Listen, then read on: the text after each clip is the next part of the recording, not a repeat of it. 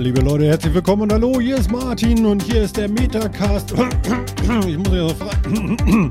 In der 178. Ausgabe und irgendwo in einer verräucherten Westküste Kanadas sitzt unser guter Jan.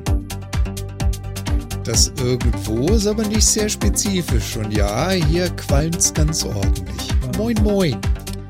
Moin, moin. Ja, und ähm, Phil ist jetzt, glaube ich, im Tutorial Teil 2 angekommen und vielleicht würdigt er euch auch mal eines Blickes mit seinen stahlblauen Augen. Halli, hallo! Mit den stahlblauen Augen. Mhm, Na dann genau. los.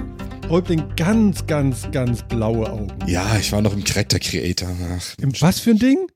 Im Character Creator. Von? kann doch nicht einfach, man kann doch in Rollenspielen nicht einfach irgendwas spielen. Um Gottes Vom Willen. äh, The Witcher Monster Slayer Mobile Game. The Witcher Monster Slayer Mobile? Ja. Es ist quasi Mon Pokémon Go für im Witcher-Universum. Bone Crusher Thompson, Teil 2. Mann, Mann, Mann. Nachdem du Pokémon und Harry Potter hattest und Ingress, gibt's jetzt dasselbe mit Witcher. Mit dem Witcher, genau. Kann man jetzt Gule und äh, Hexen und äh, alles andere zerschnetzeln. Das ist ganz äh, toll. Ist das die Ja, gleiche? super. Ist das die gleiche Firma? Äh, nee, Niantic? Es- Oder? Achso. Es ist, nee, es ist nicht, es, es ist nicht Niantic. Ich meine, es kommt tatsächlich, ich muss gleich mal gucken, aber ich glaube, meine, es kommt tatsächlich von, ähm, auch von, von City Project Red. Also zumindest ist es stark von denen lizenziert und Co. Also man sieht, also das Logo. Auch damit hatten die die ganze Zeit zu tun und nicht hier mit diesem komischen Spiel da aus der Zukunft. Mit dem Spiel aus der Zukunft? Das Cyberpunk, was nicht lief und so. das weiß ich nicht, ob sie da jetzt so viel dran rumgebastelt haben. Aber ansonsten ist es ja, also es, ist, es sieht schon sehr aus wie diese ganzen anderen Games auch. Kann man das lesen oder ist das verkehrt rum? also ich kann es hervor. Pass auf, und jetzt kommt der Hammer. Ja, ja, es passt. Guck aufs Bild und erkläre, was du siehst da. Pass auf. Oh Gott, ein Swiffer. er hat einen Abstauber, ein Snickers mit, mit Abstauber, äh, Warte, ich staub das Schriftzug drauf ab, und in der anderen. Hand hat er einen Staubwedel.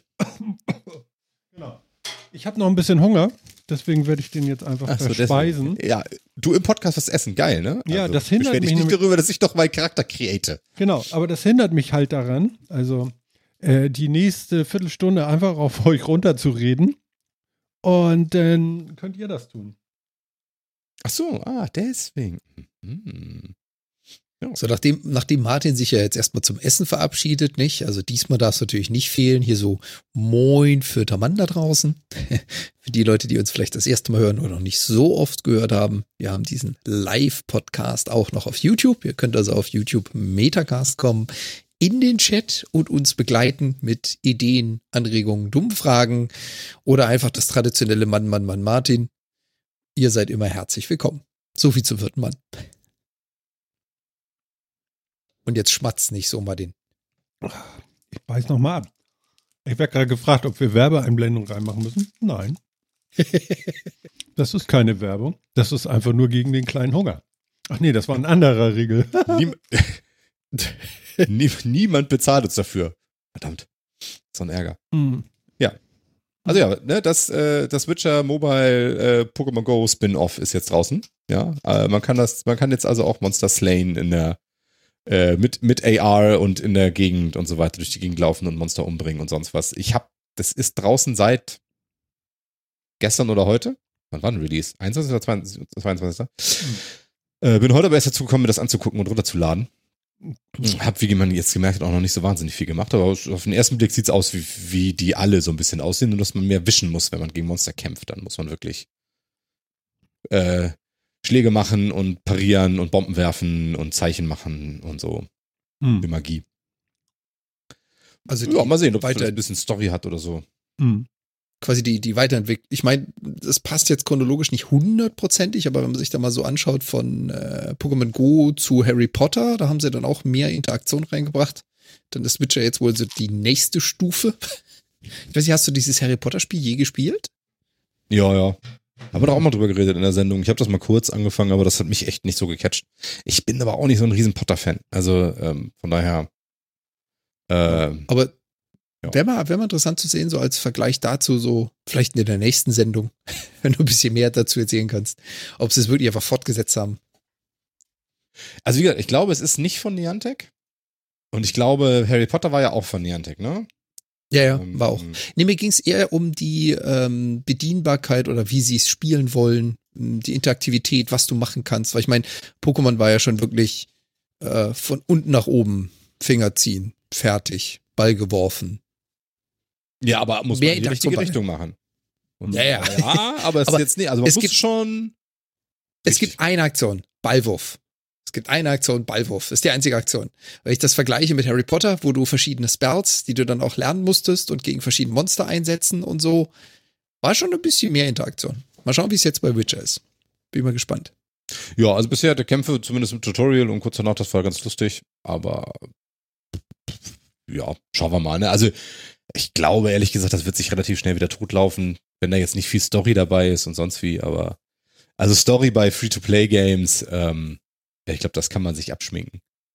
Ja, Das sind League of Legends Service ist ja habe ich gehört, oder? Da Ja, aber trotzdem, neu ne? geliefert. Jetzt gerade ist irgendwie bei League of Legends, ist es dann, das ist ja immerhin das größte, bestmonetarisierte Free-to-Play-Game quasi, was, was zumindest nicht nur auf dem Handy stattfindet. Mhm. Und äh, die haben auch gerade einen Story, großen Story-Event, der angeblich größte Story-Event, den sie jemals gemacht haben und sonst wie. Und diese Story ist so unterirdisch geschrieben, ey. Es ist so Ja. schrecklich. Äh, das, boah, ja. das ist echt. Ist nicht gut. Also gute Stories soll ja sogar äh, hier Cyberpunk manchmal haben. Also so ein paar Geschichten waren ja wohl gut. Cyberpunk hat richtig gute Geschichten. Also vielleicht können die Ja, gute ja- schreiben. Geschichten. Das ist ja jetzt so genau 100% das Gegenteil. Weißt du, so Free-to-Play-Game oder AAA-Bezahlspiel. Ja, ja, gut, Also aber von der gleichen Bude, ne? Das meine ich. Also wenn die gute, gute, gute Leute haben, die, wie nennt man die eigentlich? Ich will immer Redakteur sagen, aber stimmt gar nicht. Autor, genau, Autor. Wenn die gute Autoren haben, dann könnte das ja vielleicht noch was Cooles werden. Ähm, wobei ich äh, auch nicht glaube, dass da viel drin steckt. Das ist wohl irgendwie über gewesen oder so. Ja, das glaube ich auch. Und das ist, also, ich glaube, das ist, äh, das hängt auch nicht so viel vom Studio ab oder sowas. Ich glaube, das sind einfach diese Art Spiele, ähm, die, die punkten halt nicht über Story und das merkt man dann ganz schnell. Und dann die, die Story, die da drin ist, ist halt so ein Groschenroman für Sechsjährige halt irgendwie, ne? Äh, Weil das ist so gar nicht, so gar nicht zu Witcher passt, so Sechsjährige und so. Nee, bei, beim Witcher wird es wahrscheinlich nicht für Sechsjährige sein, aber ob da jetzt eine ernsthafte Story drin ist oder das immer gleiche, ey, Neuling, weißt du, du bist der Neuling, musst dich irgendwo hochkämpfen, wirst von irgendwelchem Charakter immer Du nur spielst so schon zu lange, du kennst freundlich das alles schon. gemobbt, bla bla bla bla und das auf die, das auf die bescheuertste Art und Weise und dann hast du immer drei Antwortmöglichkeiten, aber jede von denen ist doof und so. Ja, ne, also da erwarte ich jetzt nicht viel, aber vielleicht überrascht es mich ja auch. Phil, Ja. ganz, hm. Phil, ist Maybe. ganz, Phil ist ganz klein bei YouTube. Ich bin ganz klein. Ja, du bist sehr, sehr klein irgendwie. Ich habe den dicksten Kick. Gerade Ich, hinsetzen. ich habe einen Großkopf, aber nee, du bist sehr klein. Findest du? Ja. Kannst du dich ranzoomen? Nee, nicht in der Höhe. Ich kann physisch die Kamera näher Du stellen. müsstest dich ein bisschen croppen, so. Also in, in, Echt in, das? you know? So, Kamera steht jetzt näher dran. Ist jetzt größer. Ist das besser? Ich weiß nicht. Na gut. Ja, ein bisschen, ja. Ja, ist besser. Okay, jetzt ist Jan noch ganz klein. Ich habe mich zurückgelehnt, absichtlich. Warte. Äh, so, Sehr schön. Okay. Also ich habe jetzt aufgegessen Ja, dann. Und ähm, ja, lass mich mal kurz überlegen. Was war denn so los? Ich äh, habe ein. Angebot bekommen von Vodafone. Ihr wisst ja, ich habe hier Kabel von Vodafone und die haben mir geschrieben und mir gesagt, so, pass auf, du bezahlst jetzt Summe X im Monat für deinen 500er Anschluss und die gleiche Summe bezahlst du, wenn du den 1000er Anschluss nimmst.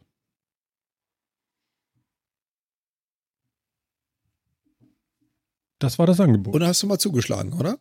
Äh, noch nicht, weil äh, gibt eine kleine Krux. Ich habe eine Fritzbox, eine eigene, einen eigenen Router, weil es gibt ja kein, äh, es gibt ja Routerfreiheit in Deutschland.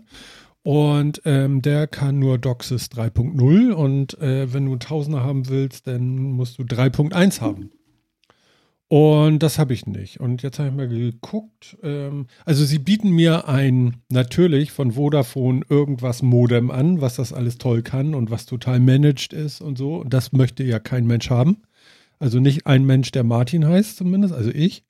Und ähm, ja, also eine neue Fritzbox kostet dann irgendwie auch nochmal 220 Euro und bisher habe ich noch nicht Klick gemacht, weil äh, ich, ja, also ich werde es wohl irgendwann machen, aber jetzt noch nicht so schnell, weil irgendwie, weiß nicht. Was sagt ihr dazu? Würdet ihr das machen? Also mich würde jetzt einfach mal interessieren. Würdet ihr sagen so, okay, 500 auf 1000 für gleiche Kohle Klick? Also prinzipiell schon, aber ich, also ich finde den Unterschied zwischen 500 und einem Gigabyte, das merkst du, also wenn du den Durchsatz wirklich hast, merkst du das, also ist nicht mehr so groß, glaube ich. Und ob ich da jetzt erstmal 300 irgendwie auf eine neue Xbox, äh, Xbox, eine Fritzbox werfen würde oder so, weiß ich nicht. Wahrscheinlich auch erstmal nicht. Genau. Jan? Also ich muss, also ich habe es ja, ich habe es ja gemacht. Also ich bin ja auf 1000.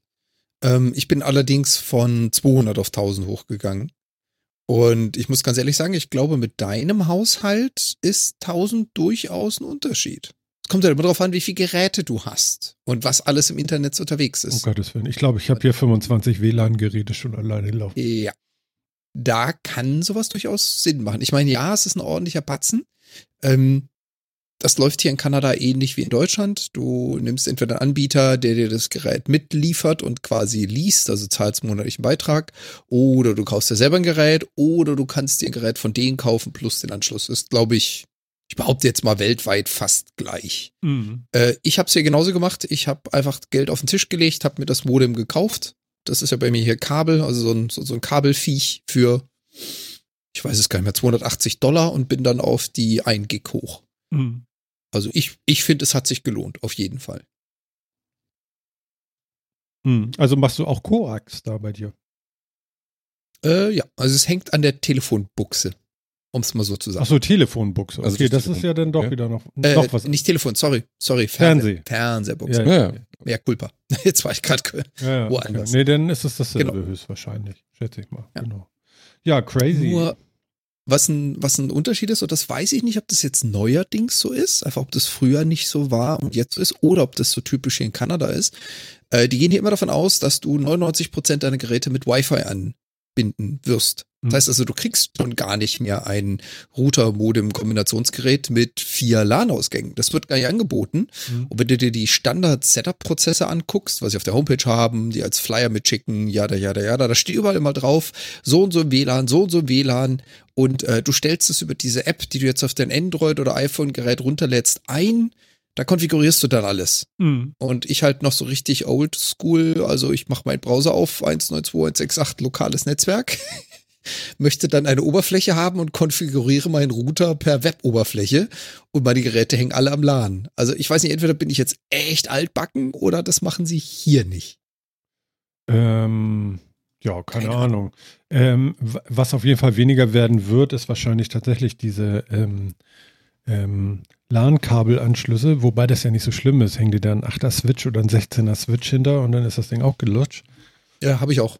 Es war halt nur ein Unterschied. Also hab ich hier ich. Ich habe es also, so noch nicht wahrgenommen vorher. Mhm.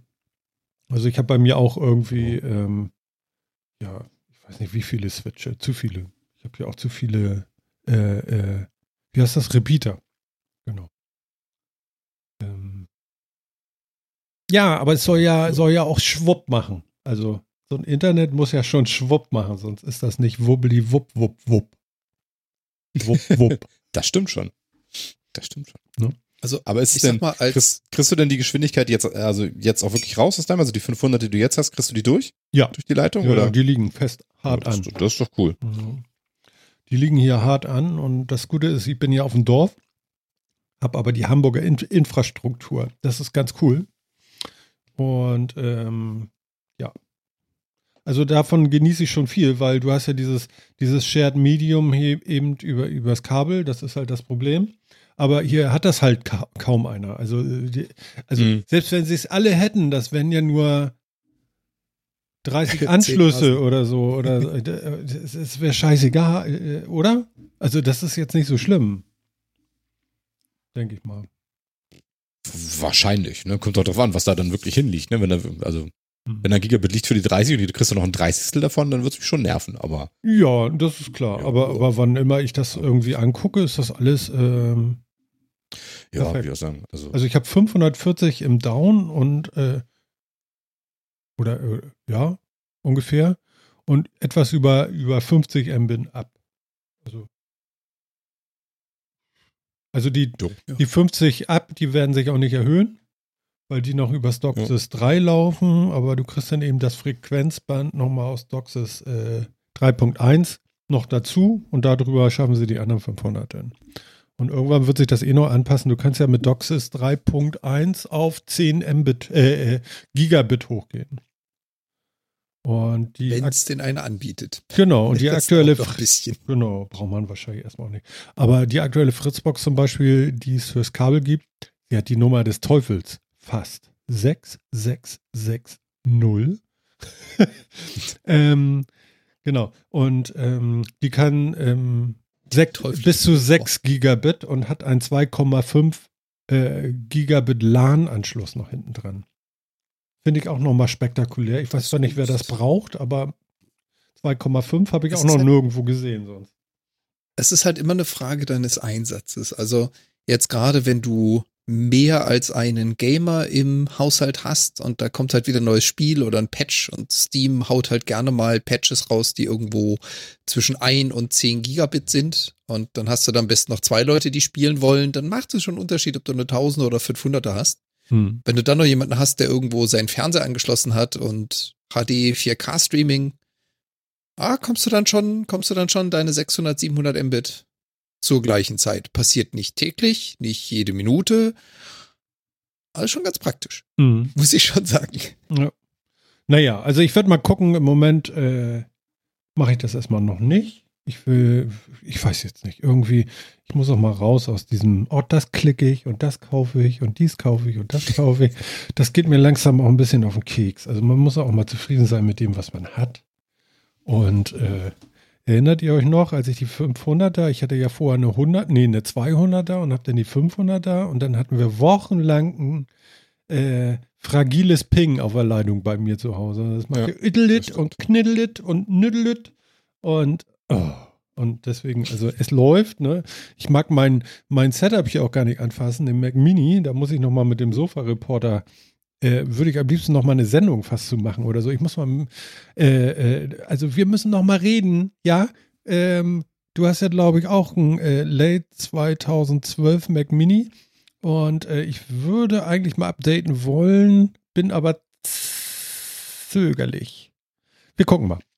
Weil es gibt jetzt schon irgendwie, wir sind ja auf Ultraschall äh, 3.1 und es gibt schon irgendwie 5.0 oder so. Und ich habe mir die Tutorials auch schon angeguckt auf YouTube. Alles durch, ist toll. Aber ich habe noch nicht, weiß noch nicht. Genau, weil es so schön läuft. Und die Frage ist auch, ob man es parallel installieren kann, so dass man auf die alte Sache noch zugreift. Versteht ihr? Ja.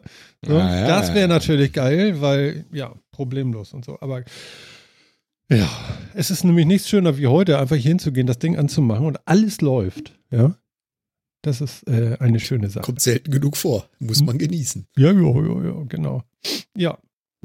Ja, ansonsten, ähm, genau, das war das mit dem Modem.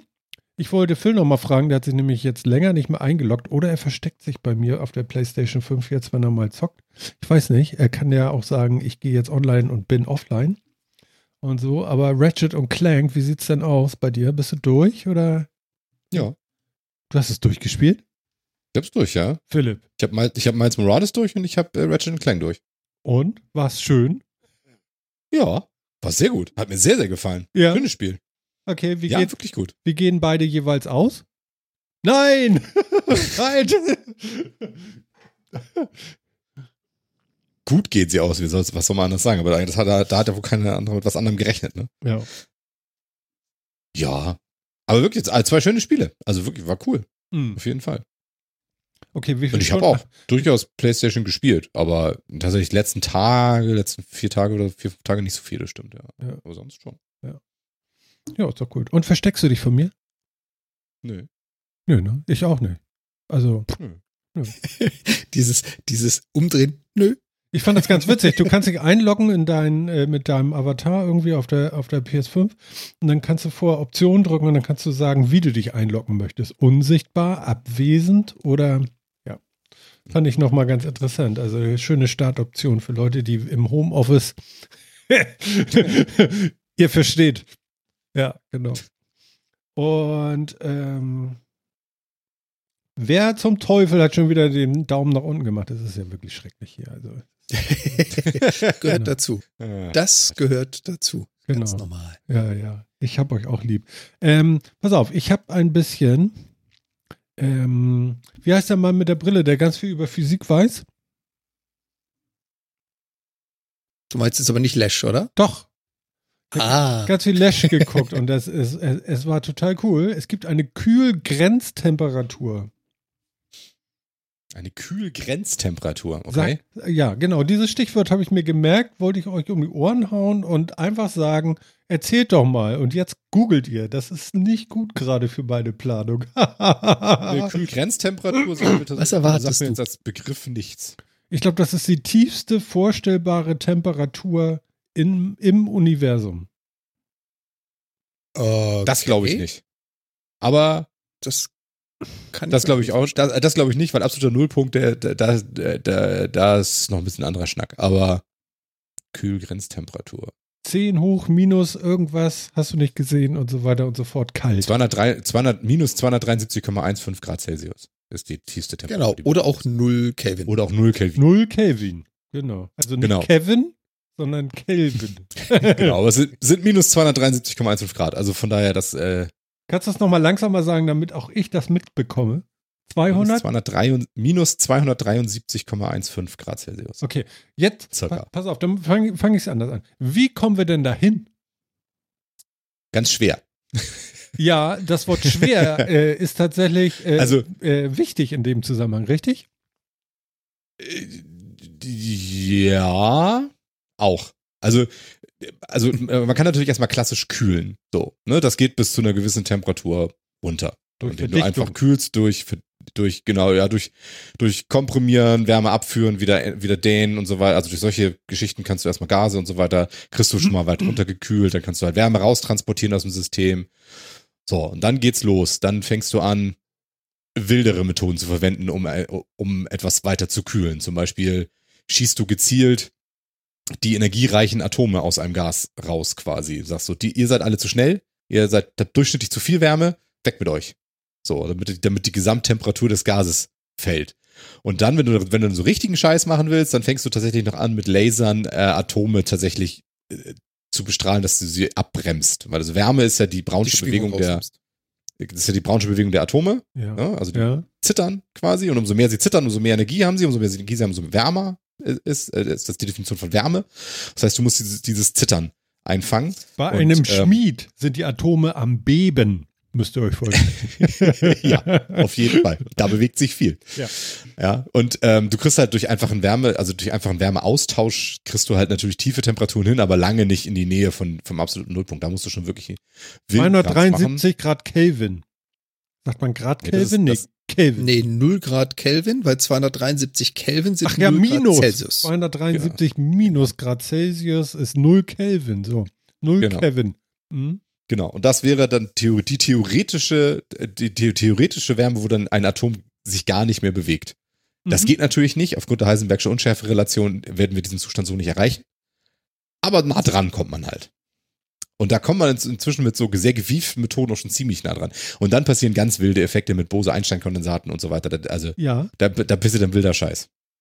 Aber das hat, glaube ich, alles nichts mit Kühlgrenztemperatur zu tun, weil ich vermute mal, Kühlgrenztemperatur hat eher was damit zu tun, wie man über klassischen Wärmetransport oder solche Sachen wie, wie, äh, wie, wie, wie, wie ähm, Kondensation und sowas noch Medium abkühlt. Also er sprach, glaube ich, von einem schwarzen Loch, was entsteht. Okay? genau diese, diese, dieser Moment, wo das schwarze Loch zum schwarzen Loch wird, da hast du es. Ja. Da ist Kevin weg. Also da. Also Das null. ist aber, glaube ich, nicht die Kühlgrenztemperatur. Vielleicht habe ich falsch da aufgeschrieben, mischt aber was. Schwarze Löcher haben auch eine Temperatur. Die, Ja. haben, sind, die, die haben nicht null. Nicht null. Nein, nein, nein, nein. Weil denn, äh, ja genau, aber zum Übergang zu, zum schwarzen Loch, irgendwie so hat er das erklärt. Schade, ich dachte, ich dachte tatsächlich, dass das jetzt. Hm. Das ist, ein, das ist ein Wespennest. Das Thema ist ziemlich groß, super interessant, aber wenn du da noch Ich einen Begriff reinschmeißt. Ja, aber Kühlgrenztemperatur war so markant, dass ich dachte, das muss man ja auch finden. Ja, aber Kühlgrenztemperatur im Zusammenhang mit schwarzen Löchern ist, sagen wir es mal so, ähm, Herr Lesch weiß, wovon er redet, er macht das ziemlich gut, aber Ja. einfach einen Begriff aus seinen Präsentationen reißen, geht meist nicht gut, weil ähm, er verquickt auch immer sehr viele Themen miteinander. Das kann er gut, das kann er sehr gut. Kühlgrenztemperatur, es gibt's doch nicht. Kühlgrenztemperatur Wikipedia. Die Kühlgrenztemperatur gemessen als Feuchtkugeltemperatur TF ist die tiefste Temperatur, die sich durch direkte Verdunstungskühlung erreichen lässt. Dabei steht Ja. die Wa äh, Wasserabgabe einer feuchten Oberfläche mit dem Wasseraufnahmevermögen der umgebenden Luft im Gleichgewicht. Genau, jetzt erinnere ich mich jetzt auch wieder richtig. Es hat überhaupt nichts mit dem schwarzen Löchern zu tun, sondern es war das Thema vorgestellt. Dachte Ja. mir. Genau. Alles- alles klar, und alles zwar, klar. und zwar ging es darum, dass wir ja, ich krieg das, guck mal, es ist, es ist jetzt aber auch lange her, anderthalb Wochen fast. Ja, und ich habe nur nebenbei, okay, das merke ich mir. Also, und es ging darum, dass äh, wir als Menschen nicht hecheln wie ein Hund, sondern schwitzen können. Und, der, und durch die Verdunstungskälte von dem Schweiß können wir uns abkühlen. Und die Kühlgrenztemperatur beschreibt, glaube ich, genau den Moment, wo Wo du durch Verdunstung die nicht mehr kühlen kannst. Genau. Und ab Genau. dann wird es nämlich gefährlich. Genau. Das stimmt. Wahrscheinlich war das sogar noch ein ganz anderer Bericht von ihm sogar. Das kann jetzt auch noch sein. dass ich das, aber das ist ja, Also, das ist ja ganz so, egal. Also, du, hast, du hast uns echt erwischt, weil, weißt du, diese Kombination aus Kühlgrenztemperatur und schwarzes Loch, das waren so zwei Dinge, die haben aber einfach ist doch super. überhaupt nicht Ich bin ja zufrieden. Ich bin ja zufrieden, dass ihr dazu auch keinen Marker gefunden habt, weil das wäre ja auch schlimm gewesen, weil das wäre ja wohl rausgekommen, dass das Unfug ist jetzt. So, also und genau, Belastungsgrenze des Menschen. Bla bla bla bla bla bla bla bla bla. Genau. Und es bedarf nämlich einer bestimmten Luftfeuchte und einer bestimmten Temperatur. Und je feuchter die Luft, desto niedriger kann die Temperatur sein und dann gehst du trotzdem kapeister. Ah, okay, die Kühlgrenztemperatur ist also tatsächlich, da geht es tatsächlich nur um Wasser, ja? Okay, interessant. Ich hätte jetzt gedacht, es ist eine Kühlgrenztemperatur, dass das so auch um alle möglichen Medien und Stoffe geht, aber es geht also nur darum, wie, wie kalt. Wasser in seiner Verdunstungskühle, Umgebung Nasskühle, abgekühlt werden Ja, genau. Mhm, Okay. genau. Also das ist Okay. eher was, womit du dich beschäftigst, wenn du Segler bist oder Ruderer oder Kajak fährst oder schwimmen gehst oder so. Ja, es gibt Da halt. triffst du eher auf sowas. Na, es, Ich dachte, das ist, Biolo ist tatsächlich echt eher was für Biologen. also es gab Nee, nee, nee, das schon. Aber ich sage ja nur, da, dann triffst du die Diskussion und das Thema deutlich häufiger an, als wenn du dich jetzt über Astronomie oder schwarze Löcher unterhältst. es gab sein. Es gab irgendwo eine Stadt, in der genau diese Grenze nämlich getroffen wurde vor ein paar Jahren, sage ich jetzt mal. Und da war es so knapp, dass da wirklich die Leute wirklich wie für, also einer nach dem anderen tot umgefallen wäre, wenn das nicht so weit, äh, wenn, wenn die Temperatur mit der Luftfeuchtigkeit noch ein paar Tage länger so gegangen wäre, weil die Leute einfach überhitzt werden da. Du kannst Ja, natürlich von außen gucken, dass du dich kühlst. Das ist ja klar, dass du dir irgendwie, äh, weiß ich nicht, Wasser und, und was nicht alles gibt. Ähm, Nee, Ja, genau. Du musst auch schon drin baden, trinken und so bringt er ja nichts mehr. Trinken bringt nichts mehr, genau, weil du ja nichts mehr verdunsten kannst und so. Und ich sehe schon das erste Mann, Mann, Mann. Das erste? Da, ich sehe schon, Danke, also ich sehe mindestens schon zwei. Das ist schon Äh, zweit. da oben auch. Danke, vierter Mann. Ihr enttäuscht nie. Okay. Ja. Ähm, okay.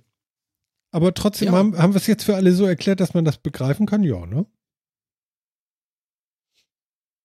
Denke ich mal. Also äh, auf gut Deutsch, die Kurzversion ist einfach, dass es die Temperatur kühler, andersrum, die Umgebung legt fest, dass du durch die reine Existenz in der Umgebung nicht kühler werden kannst als diese Temperatur. Bei der der Luftfeuchtigkeit und der der Umgebungstemperatur kann dein Körper nicht weiter runterkommen als. Und das ist die jeweilige Kühlgrenztemperatur. Allein durch die Verdunstung. Genau. Und hat nichts mit schwarzen Löchern zu tun. Also ich, ich wieder. mich auch wirklich gewundert. Vorher, Temperatur bei schwarzen ich, ich widerrufe, ich widerrufe gänzlich. Nee, wie hieß das noch? Bei, bei Dings, der aus dem Fenster hing? Was? Ich widerrufe. Hm? Ach, ich ja. widerrufe. Ohne Einschränkung. Ich nehme alles zurück, was ich gesagt habe. Ob, ob dich dann die Nina Warn-App äh, äh, äh, warnt, Andi, das kann ich dir nicht sagen. Das kommt immer drauf an, ob du denn noch Internet hast oder nicht. no? Ja, kommen wir, kommen wir zu, äh, zu was äh, weiterem. Ähm, wie ist denn die Luft bei dir jetzt so, Jan? Also, äh, so viel Kohlenmonoxid in der Luft und oder Dioxid oder was geht so durch die Luft da, wenn alles verbrennt und alles oder wo brennt es genau und bei dir oder weiter oben oder weiter unten? Also ich hatte ja, vielleicht erinnert sich der eine oder andere geneigte Zuhörer, ich hatte ja letztes Jahr schon das Phänomen mit den Waldbränden. Da waren sie allerdings nicht in Kanada, sondern in den USA. Und in den USA brannte quasi die halbe Westküste. Wirklich komplett. Und der Rauch ist von der West, also von dem Brand im Süden nach Norden gezogen und einmal quer durch Kanada durch. Und das hat dafür gesorgt, dass wir hier so postapokalyptische Szenarien hatten. Bei Sonnenaufgang hat dann einfach die ganze Umgebung geglüht, alles rot und du hast keine 30 Meter gesehen. Jetzt dieses Jahr ist das Ganze ein bisschen invertiert. Das heißt also, ja, in den USA brennt es auch, aber nicht halb so viel wie hier oben in Kanada. Das heißt also gerade BC, British Columbia, hat jetzt schon mehr Waldbrände, als sie je aufgezeichnet hatten für die Jahreszeit, die wir jetzt haben. Also für Juli sind wir schon weit über dem, was es eigentlich an Bränden geben dürfte. Ähm, es ist auch schon Unmassen und ich kenne die letzte Zahl nicht. Ich glaube, das letzte, was ich gesehen hatte, war irgendwas mit 300 äh, Quadratkilometer. Also sind Unmassen an Wald verbrannt und brennen aktuell noch. Und man kriegt es auch nicht unter Kontrolle. Also man hat weder die Manpower noch die Gerätschaften noch das Wasser, um diesen Waldbränden irgendwas auch nur ansatzweise in den Weg zu stellen. Hm. Und das äh, ist jetzt mittlerweile dazu übergegangen, dass die ganze Landstriche evakuieren. Das heißt, es gibt drei Level an Evakuierungsnachrichten. Du kriegst eine mit bereite dich vor, es könnte passieren. Dann kriegst du eine mit packe alles, was du hast, weil wenn wir dich anpingen, bist du in fünf Minuten aus dem Haus. Und dann gibt es eine, nimm die Katze unter den Arm und verlass dein Haus jetzt. Und ähm, da sind also jetzt schon ganze Landstriche evakuiert worden, weil halt diese Feuerwalzen einmal quer durchgehen und man hat denen nichts entgegenzusetzen. Hm. Die Luftqualität hier unten und unten heißt für mich, ich bin im Süden Kanadas, also direkt über der amerikanischen Grenze, die ist okay. Ja, das heißt, hier riecht man das vielleicht ein wenig, aber es ist nicht ansatzweise so schlimm.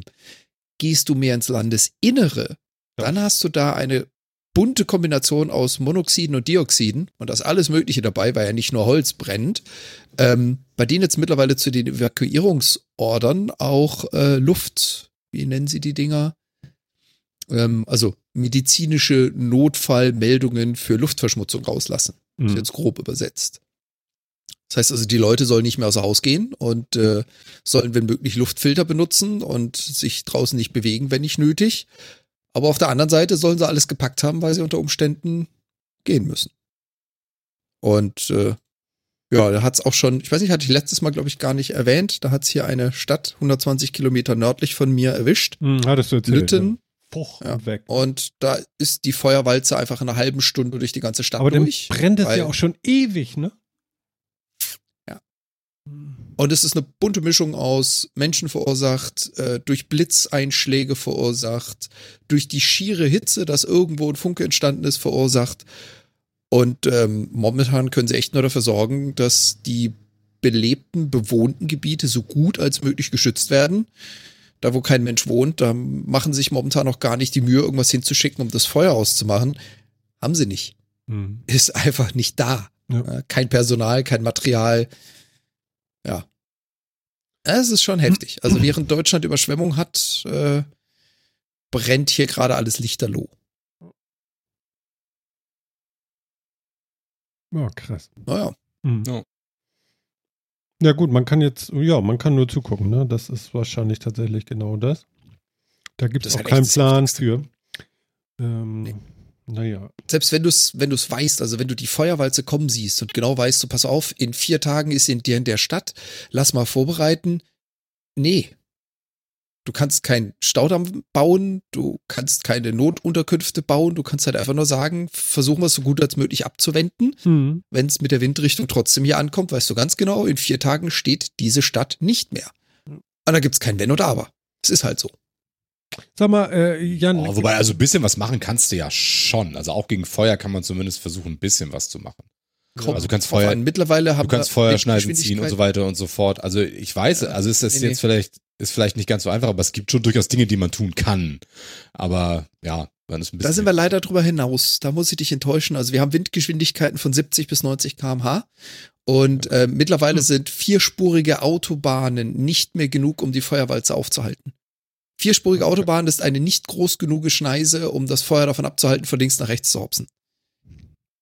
Und äh, das sind, also das sind Feuerwalzen. Das sind so richtige Feuertornados, Feuerwalzen. Nee, Hm.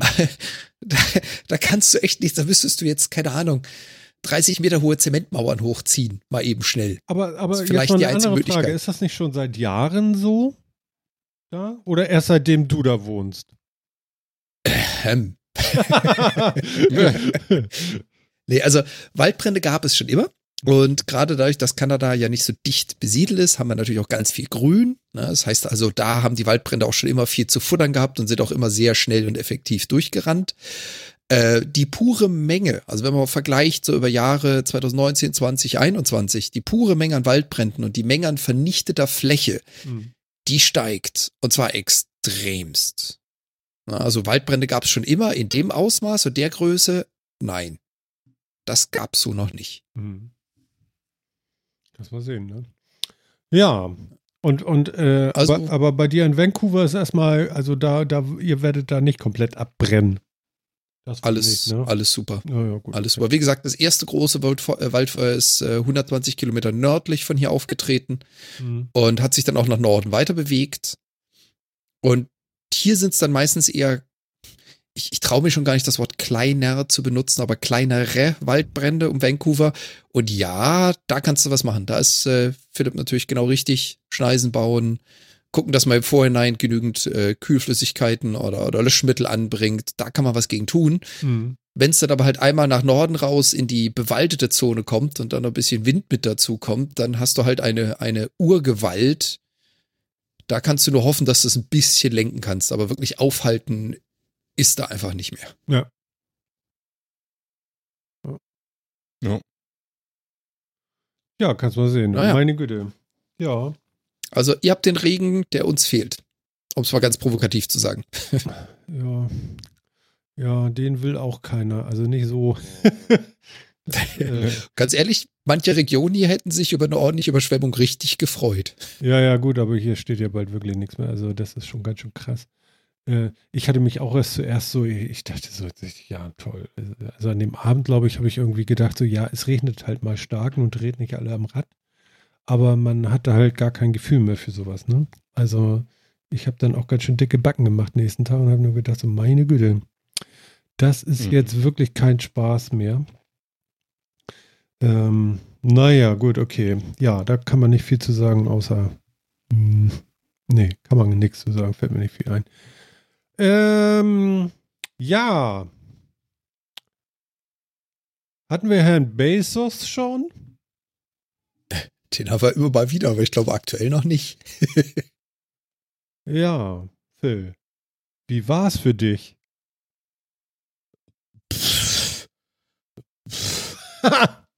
Gut, ne? Ziemlich gleichgültig. Also das zur Kenntnis genommen Ja. und, und viel mehr jetzt auch nicht. Also hm. es ist jetzt halt ins Weltall geflogen. Herzlichen Glückwunsch. Also es ging mir ähnlich. Ich habe nur ähm, noch was anderes gedacht, das lasse ich noch mal kurz. Äh, Jan, wie war's für dich? Wie war's für dich? Das fragt man immer. Naja, gut, okay. Also, Wo warst du, als Jeff Bezos ins All geflogen ist? ja, Genau. Nee, so ein Moment war es nicht, glaube ich. Ich, ich stehe hier mit Fernglas ja. und guck zu. Nee, Hm. ähm, wir hatten ja auch schon in der Pre-Show so ein bisschen äh, das Thema nochmal zu unterhalten. Das fand ich ganz witzig. Martin meinte, es gab da so einige Berichte im Internet, die man mal gehört hat. Das war hier sowas von omnipräsent. Also Ehrlich? so viele englischsprachige Artikel, wie ich zu der Form der Rakete von Bezos gesehen habe. Ja, das war das hat man Punkt. selten gehört. Echt? Ja, also das, Das, das fand ich witzig. ja. Da haben es die Nordamerikaner irgendwie mit einem anderen Schwerpunkt, keine Ahnung. Also ja, bei mir gefühlt war es auch ein ganz großer. Aber okay. Ich fand es ein bisschen, also es ist ein merkwürdiges Bild mit dieser, ja, mit diesem Köpflein. das war schon Du meinst mit dem schräg. überdimensionierten Taschenvibrator.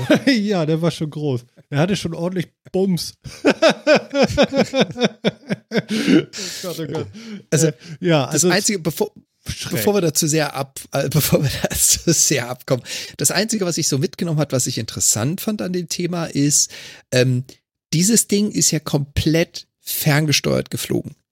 Wenn ich das nicht falsch mitgekriegt habe, ist Bezos äh, Raumschiff, Rakete, wie auch immer man es nennen möchte, 100% fremdgelenkt gewesen. Da war also keiner an Bord, der in irgendeiner Form die Lenkung übernommen hat, sondern das Ding war quasi nur mit Weltraumtouristen gefüllt, wenn man so sagen möchte. mhm. Im Vergleich zu den SpaceX-Dingern. Wer waren denn eigentlich die anderen Hanseln, die da mit an Bord waren? Irgendeiner hat eine Lotterie Touristen. gewonnen. So ein Ja. Heini. Und ich glaube, ja, weil der, der wollte wohl nicht alleine nur, ne? Also, Wa- Warum nicht? vielleicht doch äh, Ähm, ein bisschen unheimlich. Sponsorship. Die anderen haben sich eingekauft und damit wurde die Rakete günstiger. Why not? Ich habe hier ein paar Sitzplätze. Wer will ein paar Millionen zahlen, der darf rein. genau, weil Bezos das auch echt nötig hat, ja. Touché.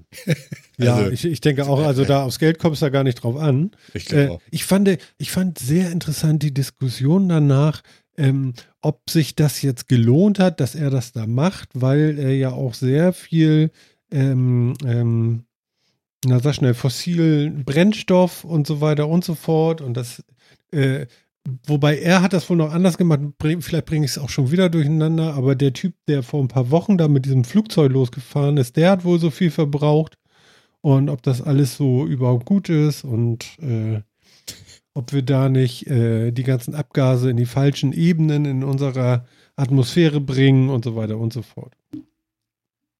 Also, also ich fand Aha. in Bezug auf einen Raketenstand ähm, die, die Umweltdebatte direkt zu schüren sehr, sehr neu. So will ich mal sagen. ja? Nee, also- die Debatte gibt es doch in dem Umfeld schon immer wieder. Ja, aber nicht so laut, dass ich das jetzt so im, im, im, im Standard, wo ich so hingucke, habe ich das noch nie so gehört. Also wenn, äh, wenn, äh, wie hieß das Ding von, von, von, von Elon hier, äh, Falcon X oder sowas? War das so? Mhm. Ja, da Mhm. habe ich nicht gehört, so, oh, die hat aber sehr viel Kraftstoff verbraucht, das ist aber gar nicht so gut für die Umwelt. Das habe ich dann nicht gehört. Da hieß es nur, oh, größer Ich als die. So, glaub, so. Der Unterschied ist, dass ähm, Musk sehr, sehr viel Werbung macht und davon spricht, dass er Payload an Bord hat. Das Hm. Ding wird benutzt, um Gegenstände ins All zu befördern, Ja. die ein Ziel haben. Mhm. Und Bezos hat halt einfach mal Touri gespielt. ja, ja. Das ganze Ding von Bezos hatte null Ja. Zweck, außer Menschen mal kurz hochzuschießen, damit sie wieder runterkommen. ja. Und was Musk da macht, der befördert Satelliten und Material zu äh, der ISS. Deswegen ist da die Diskussion vielleicht nicht ganz so laut. Das kann gut sein. Also, also das macht bei mir auch so ein bisschen Bauchschmerzen, welchen, äh, wie viel Sinn hat das überhaupt, diese Veranstaltung, außer dass man vielleicht technisch irgendwo hinkommt, was man noch nicht sieht. Das hat null Sinn, außer das Jeff Bezos ins All zu bringen. Mehr nicht, ne? ja. Nein. Ja. Also auch die Diskussion, hat das Sinn? Also worüber wir überhaupt eine Diskussion? Der Typ wollte ins All fliegen, weil er in die Geschichtsbücher wollte, als ich war im All und sagen kann, äh, nicht nur Richard Branson, auch ich war im All. Hm. Und fertig. Und das hat es, natürlich hat das die Menschheit jetzt nicht weitergebracht, dass der Typ im All war. Also wirklich, die Diskussion ist auch Quatsch. Und ja, natürlich hat der wahnsinnig viel CO2 und, Umwelt und Gase dabei verbreitet und sonst irgendwie was als viele andere Leute, die sonst irgendwie was machen. Das, aber das ist auch nicht, aber ich, das ist nicht die Diskussion. Was ist die Also Diskussion. Phil? Ja, äh, ich, ich weiß nicht, warum wir darüber reden sollten. Also wenn der Typ, der Typ hat Milliarden und fliegt da hoch und entweder man, sagt man Weltraumfahrt ist allgemein irgendwie doof oder sonst irgendwie was. Und, und aber lass den doch da hochfliegen, wenn der da Bock drauf hat. Also ist ja nicht so, als wenn er dafür irgendwie ein afrikanisches Land gekauft und geknechtet hat oder sowas. Das macht er mit seiner Firma schon genug. Dann lass uns doch lieber darüber reden, wenn man ihm schon irgendwas ans Bein fliegt. Ja gut, das tun wir ja Also- jede zweite Sendung. Das müssen wir jetzt gar nicht tun. Ich fand, Ja, eben, aber äh, also ja, ich finde diese Debatte ist halt Quatsch. Also lass den Mann doch da hochfliegen, mein Gott. ja, ich weiß das nicht. Also, die Welt- da also brauchen wir doch jetzt nicht diskutieren, ob das die Menschheit weiterbringt. Natürlich nicht. Naja, der Gedanke, Phil, ist ja, löst er irgendein technisches Problem äh, mit seinem geraden Schuss, als wenn du da in irgendwelche Umlaufbahnen geschossen wirst und da äh, äh, Und? hat, das weiß ich ja nicht. Ich bin ja kein Raketenmensch. Also, Nein, wie gesagt, natürlich nicht. das Du, der- einzige, Okay, wie langweilig. Nein. Warum denn? Warum ist das ist ja überhaupt Was sollen wir denn davon haben? Aber es wäre Also so schön, wenn es dann auch noch nachhaltig wäre, oder?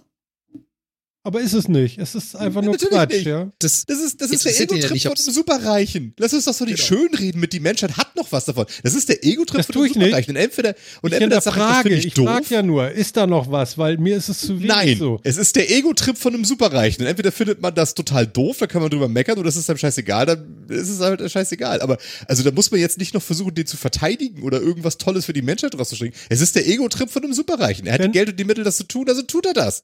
Dann finde ich das jetzt doof. Ja, ist okay. Das kannst du gerne tun. Ich bin Ähm, unscharf.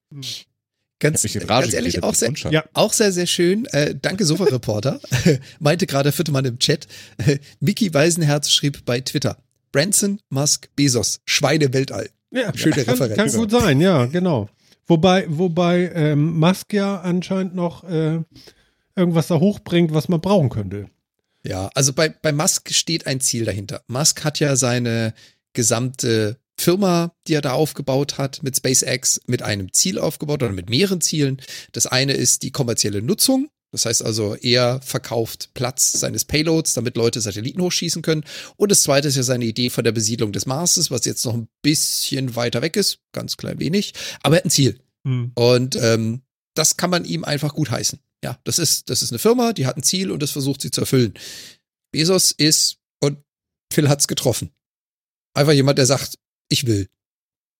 Ja, ja, also, also, dass das tatsächlich nur irgendwie so ein, so ein, so ein Just for Funding ist. Hm. Also er geht, er geht in die Annalen der Menschheit ein. Er wird dastehen als der erste Mensch, der als Privatperson sich eine Rakete gebastelt hat und in den Weltall geflogen ist. Der zweite. Zweiter? Der zweite, das war doch letztes Mal Richard Branson. Virgin. Stimmt. Richard Branson war früher. Mr. Virgin. Ja, ja, ja. Like a Ja, schon mal scheiße, ne? Kann zwar der reichste Ja. Mensch der Welt sein, aber nur der zweite im Weltall. Oh. Aber, aber er ist mit einer Rakete geflogen und der andere nicht. Ja, Martin, da hast Macht du das recht, ein- Martin. Macht, ja, das stimmt, aber macht das einen Unterschied? Also ich meine, das ist jetzt die Definition von Rakete. Gut, der, das andere, die andere Rakete war zu flugzeugähnlich. Ja. Okay. Ja, okay. Ne? Also, also Bezos hat einfach mal schneller gemacht. also er ist, Bezos ist einfach in nichts der Erste. er hat überall mitgespielt, hat alles gemacht, aber er war nirgends der Erste. ja. Weder im Raketebau noch im Weltall erreichen, noch, äh, naja. Ähm, das Einzige, was mich jetzt noch so ein bisschen interessiert, aber auch da habe ich mich nicht wirklich eingelesen, ist die Tatsache, dass die Rakete von ihm wirklich 100% autonom geflogen ist. Ich weiß gar nicht, ob es das vielleicht schon mal gab oder noch nicht gab. Also wirklich ein, ein Gefährt, was in den Weltraum kommt, Menschen an Bord hat und keinen Piloten Hm. das könnte er vielleicht sogar als erster gemacht haben. Ob das jetzt wirklich ein Wow-Effekt ist, ich sag mal so, nö. Ja, das Aber das, alle, das kann sein. äh, alle möglichen Länder äh, auf dem Mars und auf dem sonst wo schaffen das auch so, oder? Ja, aber sie haben halt keine Menschen an Bord. Das ist dann so Okay. dieses, hey, Ja, und wir haben uns genau. verrechnet, wir haben beim Aufsetzen 2G mehr oder so 3G mehr. Naja, das kann der Roboter ab, der ist für 10G gebaut. Wenn du das mit Menschen an Bord machst, so hoppala, wir haben uns verrechnet, das waren jetzt dreimal Erdanziehung mehr als gedacht, äh, dann hast du Apfelmus an Bord. Aber dann Also- kommen wir noch mal ganz kurz zur Landung, weil die fand ich jetzt doch noch relativ cool. Also seine Rakete, die ist auch rückwärts einfach wieder gelandet und dann hieß es nur, jetzt kann die aufgeladen werden und dann geht's weiter. Also wahrscheinlich kannst du zehnmal am Tag starten. Das ist ja dann irgendwie was für ein Heidepark oder so. Und äh, Teurer Heidepark. ne? Aber, aber die, die Kapsel, die fand ich ja nun noch ganz lustig, weil die ist dann irgendwie schön gerade runtergefallen, so plumps, ja. Und äh, hatte Fallschirme verschiedenster Couleur, die wurden immer größer und ganz zum Schluss, so ein paar Meter vom Boden, machten noch ein paar Düsen so, pft, so dass sie weich landen. Aber es sah gar nicht so weich aus. Es hat schon ganz schön Bob gemacht, glaube ich. äh, Aber aber ja. Das ist es halt. Das ist es halt. Also viele von denen, gerade wenn, wenn Musk seine Boosterstufen landen lässt, damit er sie wieder befüllen kann, die müssen halt landen, damit sie nicht als Kernschrott ankommen. Hm. Da ist es relativ egal, ob die aufschlagen oder etwas härter aufschlagen. Hast du Menschen an Bord und willst dieses Ding landen, da überlegst du dir zweimal, wie hart das aufschlagen darf. Aber also es vielleicht ist schon, das- schon ein anderer Schnack. Genau, vielleicht ist das das Besondere, Phil, dass er diese Kapsel so runtergekriegt hat, dass sie alle noch leben. Das haben wir doch schon mit, das haben wir doch mit dem Mondlandefähren auch schon geschafft. Ja, aber die sind deutlich Ja. uneleganter gelandet, ne? Also das muss, Also ist, ist, die, ist die Eleganz das, was uns am Ende bleibt. ich ja. finde schon. Also, also es ist immer die B-Note, die Wow. sagt, wie schön es war, oder? Schon? Ja. ja, pff, ja. ja, also ich fand das schon speziell. So hatte ich das noch nicht gesehen. Aber ich muss, in Summe, in Summe Schon muss ich richtig. Phil einfach recht geben. Das ist so, da Unnötig. hat sich jemand seinen egozentrischen Traum erfüllt. Hm, Okay. Hat ein Beiprodukt vielleicht unter Umständen, aber Hauptzweck war, er war im Weltall. Mhm. Andi schreibt, die fliegen doch mit Wasserstoff, oder? Ja, weiß ich nicht. Äh, doch, doch. Ich glaube schon. Also das ist jetzt nicht so, als wenn da irgendwie Benzin drin ist, was verbrannt wird in riesigen Mengen. Das ist schon. Das ist, also so das, eine Rakete mit Ottomotor, Ich finde ich, dachte so geil. Bauen. Feststoffrakete oder so. ja, ich glaube, das sind keine Feststoffraketen. Ich glaube, sowohl bei Richard Branson als auch bei, bei Bezos waren das Wasserstoffraketen. Ja. Du brauchst eine Ähm. Hybrid oder Flüssig, weil bei den Feststoff hast du keine Regulierungsmöglichkeit. Und ob er gesagt hat, Alexa Kapsel absprengen? Oh, bitte, das fände ich wesentlich cool. Ich habe sie. Ich habe habe sie dich nicht nicht verstanden. verstanden. genau. Platsch. Ich weiß nicht, aber ich kann ja in der Küche nachfragen. Ja, sehr schön.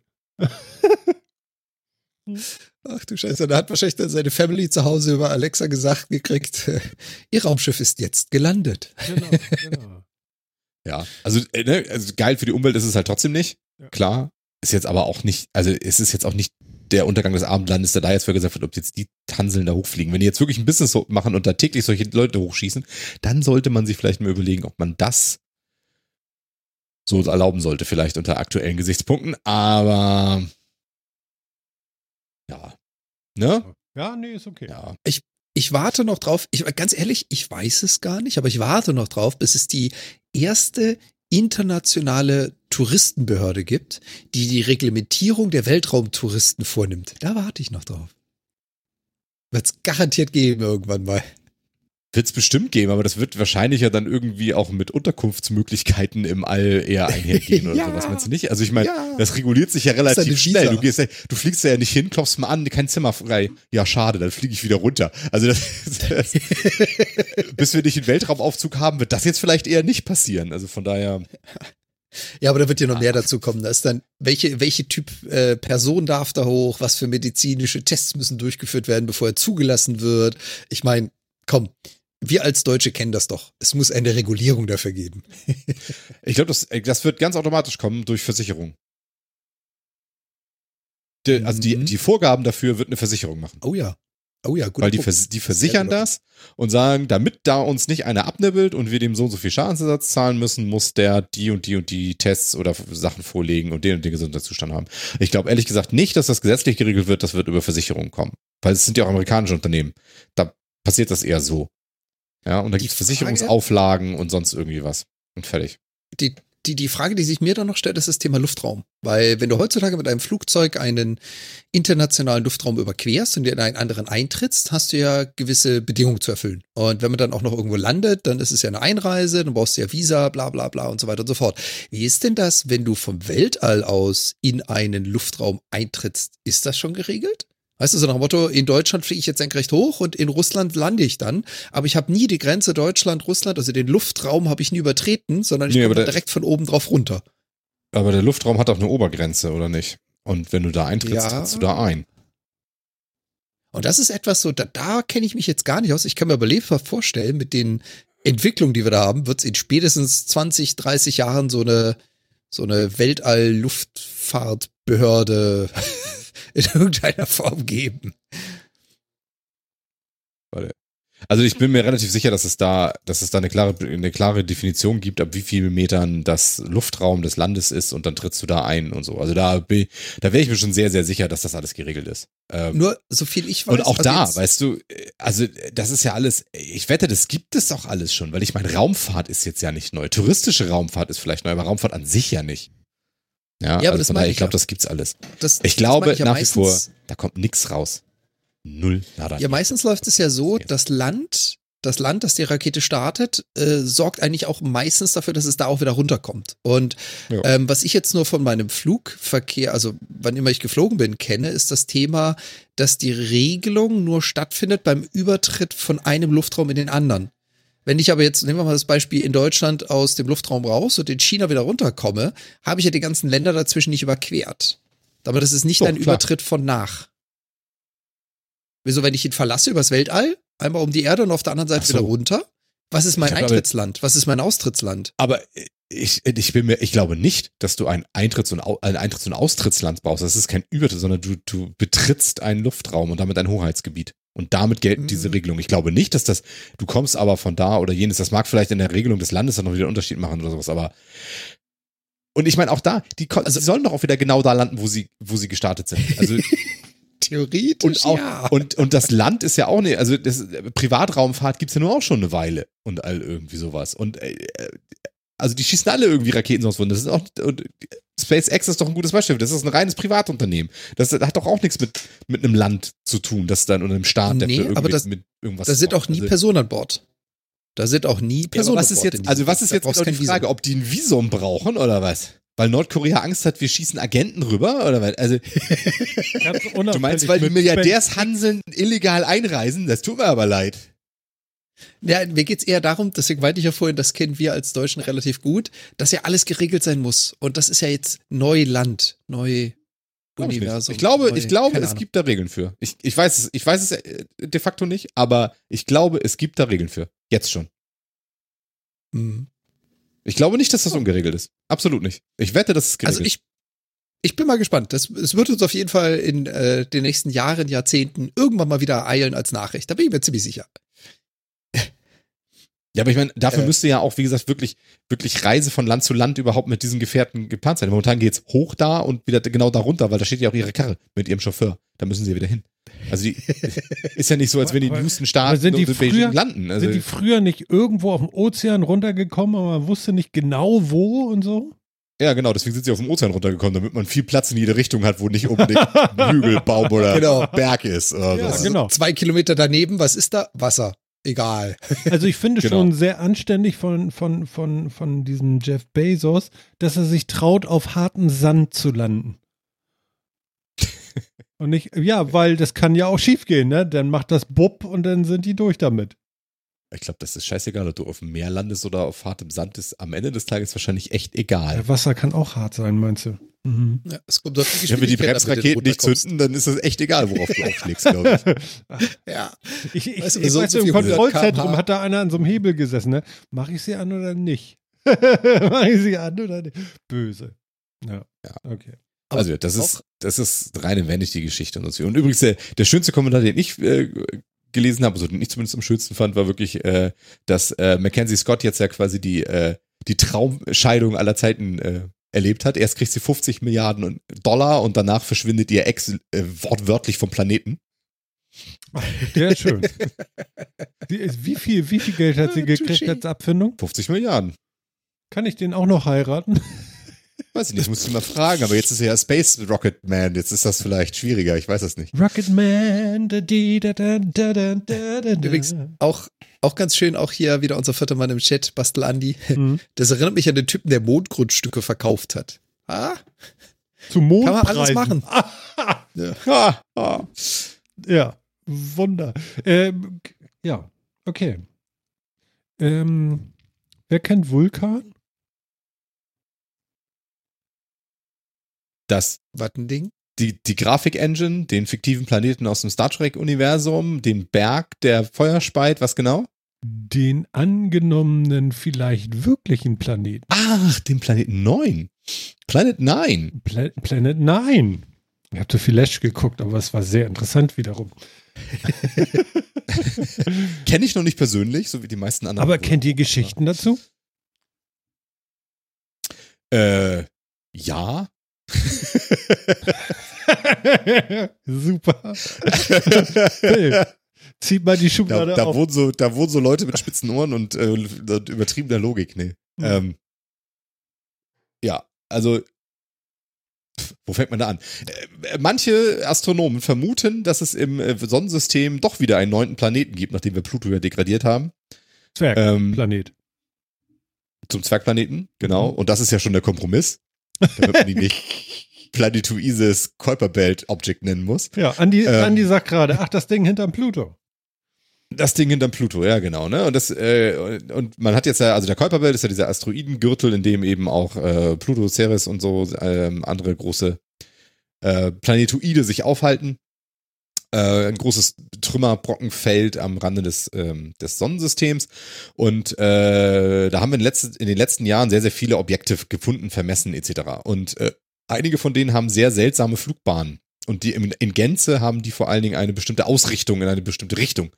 Und deswegen äh, vermuten einige Astronomen, dass der, äh, dass der, der, der ominöse Planet 9, also ein Planet außerhalb der, der Plutobahn noch existieren könnte, denn er könnte dafür verantwortlich sein. Mhm. Ne? Also Computersimulation zum Beispiel, ähm, ich glaube, die zwei Hauptargumente sind ähm, einerseits, dass die, die elliptischen Bahnen der großen Kuiper-Belt ähm, Objects, ähm, die haben quasi einen Drall, also die, die richten sich mehr so nach in eine Richtung aus. Und die sind, die gehen ja, die haben ja stärker elliptische Bahnen als die Erde zum Beispiel. Also die, ne, die haben mehr, sind nicht ganz so rund, sondern sind halt größer elliptischer.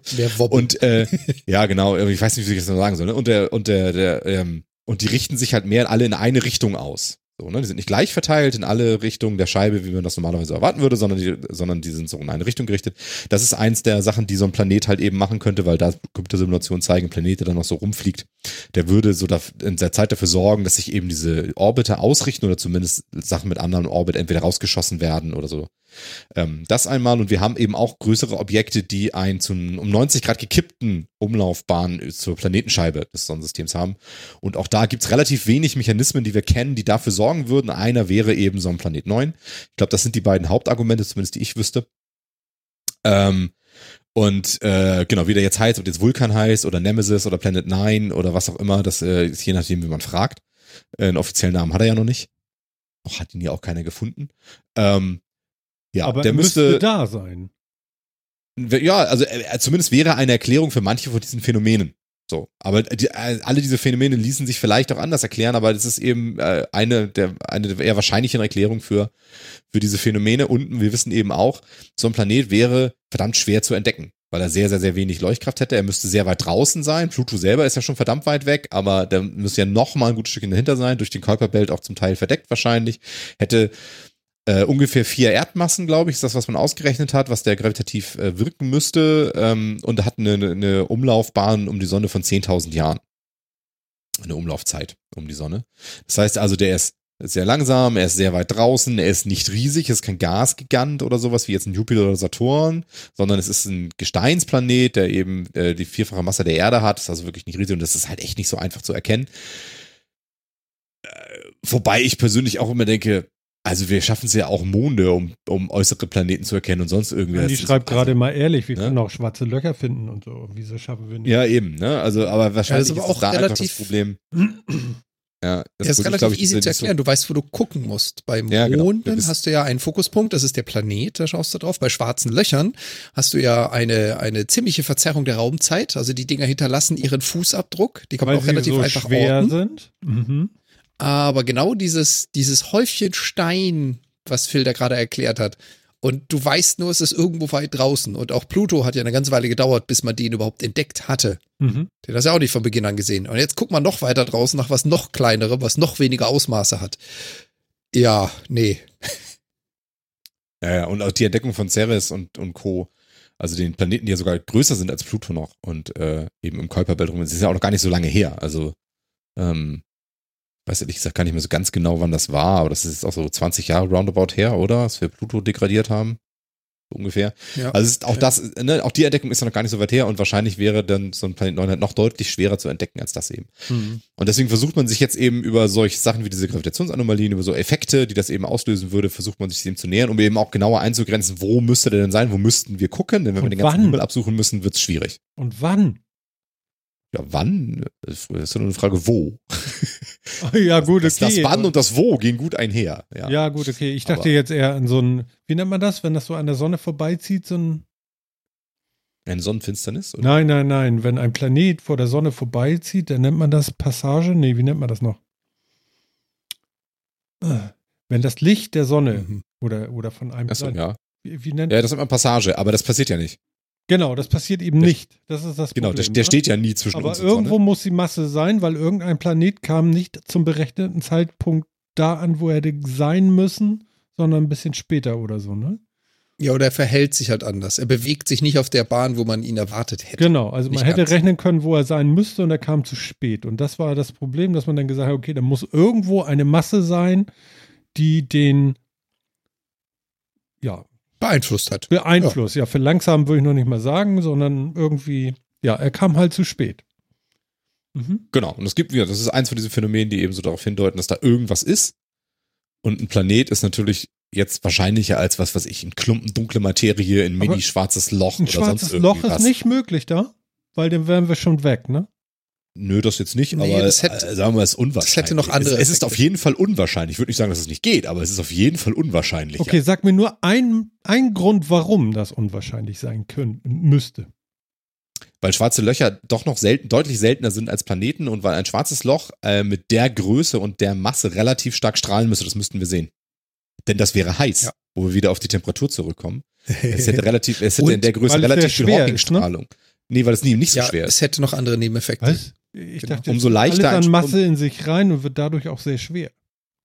Ja, es ist, es ist, aber es ist für ein schwarzes Loch wäre es ja mini mit vier Erdmassen. Ach so, im Bezug für ein schwarzes Loch ja, okay, wäre das ja, ja, ja super klein. Ja, ja, gut. Wäre es ja super klein und würde eine ganze Menge äh, Hawking-Strahlung emittieren und äh, würde, dadurch würden wir es sehen, das würde selber strahlen. Äh, dadurch würden wir es wahrscheinlich sehen und es wäre dann, wäre dann auch nicht super langlebig. Also mhm. ähm, ich weiß ehrlich gesagt nicht, wann ein Objekt von der Größe zerstrahlen würde, aber das wären jetzt keine astronomischen Äonen, sondern das ist schon absehbar. Dementsprechend ist ein Planet, der sich natürlich genauso gebildet haben kann wie unsere Planeten etc. aus der planetaren Scheibe, protoplanetaren Scheibe und so weiter, ist schon die wahrscheinlichere Variante als das schwarze Loch. Aber wie soll das schwarze Loch doch hingekommen sein? Das schwarze Loch wird sich nicht aus einer protoplanetarischen Scheibe gebildet haben. Das heißt, das müsste, das hätte das, das Sonnensystem einfangen müssen, wenn es an uns vorbeifliegt und es muss dann ja auch noch so stabil in seiner Masse sein, dass es irgendwie eine Umlaufbahn hat, damit es diese ganzen Sachen ja erklären kann. Mhm. Ähm, ja, weil das wäre zum Beispiel eine andere Variante, ja, dass, dass eben diese ganzen Geschichten, die wir uns nicht richtig erklären können, an einem Vorbeiflug eines Objektes, das schon wieder weg ist, zum Beispiel äh, passiert sind oder irgendwie sowas. Ähm, und da ist ein Planet schon die deutlich wahrscheinlichere Variante und dann äh, gilt nun mal Occam's Razor, äh, ja, die, die, die Variante, die am wenigsten äh, Axiome vorhersetzt oder am wenigsten Vor Vorbedingungen vorhersetzt, ist die wahrscheinlichste und sollte man nehmen. Also von daher ähm, ist das jetzt nicht blöd, danach zu gucken, aber ja, ob man da jetzt was findet oder nicht. Also es ist alles, es ist noch, es ist noch sehr in der Schwebe. Ja, also es ist die die Anzeichen sind gut genug, dass man's, dass man sucht. Ähm, und ich glaube, in der Caltech gibt es auch tatsächlich eine Forschungsgruppe, die das tut, auch mit, äh, mit Teleskopen. Da wird auch, äh, es wird ein neues Teleskop auch gebaut für genau solche Planetenbeobachtungen und solche lichtschwachen Objekte und so weiter. die Ohren danach. Und die, äh, ja, die gucken, die, die, die reiben sich die Augen danach. ähm, oh Gott, oh Gott. Und auch soweit ich weiß, wird, soll auch das tatsächlich schon dann auch dafür auch eingesetzt werden, um eben danach zu schauen. Mhm. Ähm, soll da auch dafür Zeit eingeräumt werden. Das heißt also, es gibt, es gibt äh, Observationszeiten, es gibt Mittel dafür, es gibt eine Forschungsgruppe an der Caltech und so weiter, die danach sucht. Dementsprechend glaube ich schon, also es ist da genügend dran, dass man das ernsthaft verfolgt. Mhm. Aber mehr weiß man jetzt noch nicht. Also ich glaube, ich habe das letzte, was ich gelesen habe, war, man war jetzt irgendwie so roundabout bei zweieinhalb Sigma in der ähm, in der Signifikanz, ob es diesen Planeten gibt oder nicht. Und das ist aus wissenschaftlichen Standpunkten bemerkenswert, aber noch nicht viel, sagen wir es mal so. Also auf dem Stand ist man. Bis wie viel ging's? Sechs? Was war das noch? Das geht theoretisch bis ewig, aber, Ja, ja, äh, aber, aber ab, man ab, ist ab noch nicht 5 weiter Sigma, als 5 gekommen oder so, ne? nee, aber ab 5 Sigma Ja, sagt man, es ist, eine, 5 ges- Sigma. es ist eine gesicherte Erkenntnis. Genau. Dann hast du eine, dann hast du eine, eine False Positive Rate irgendwie von 1 zu 4,3 Millionen oder irgendwie sowas. Okay. Also das ist ein zufälliger Also, Fehler. dass war. ich mein Alter Und, genau ähm, kenne, hat also 5.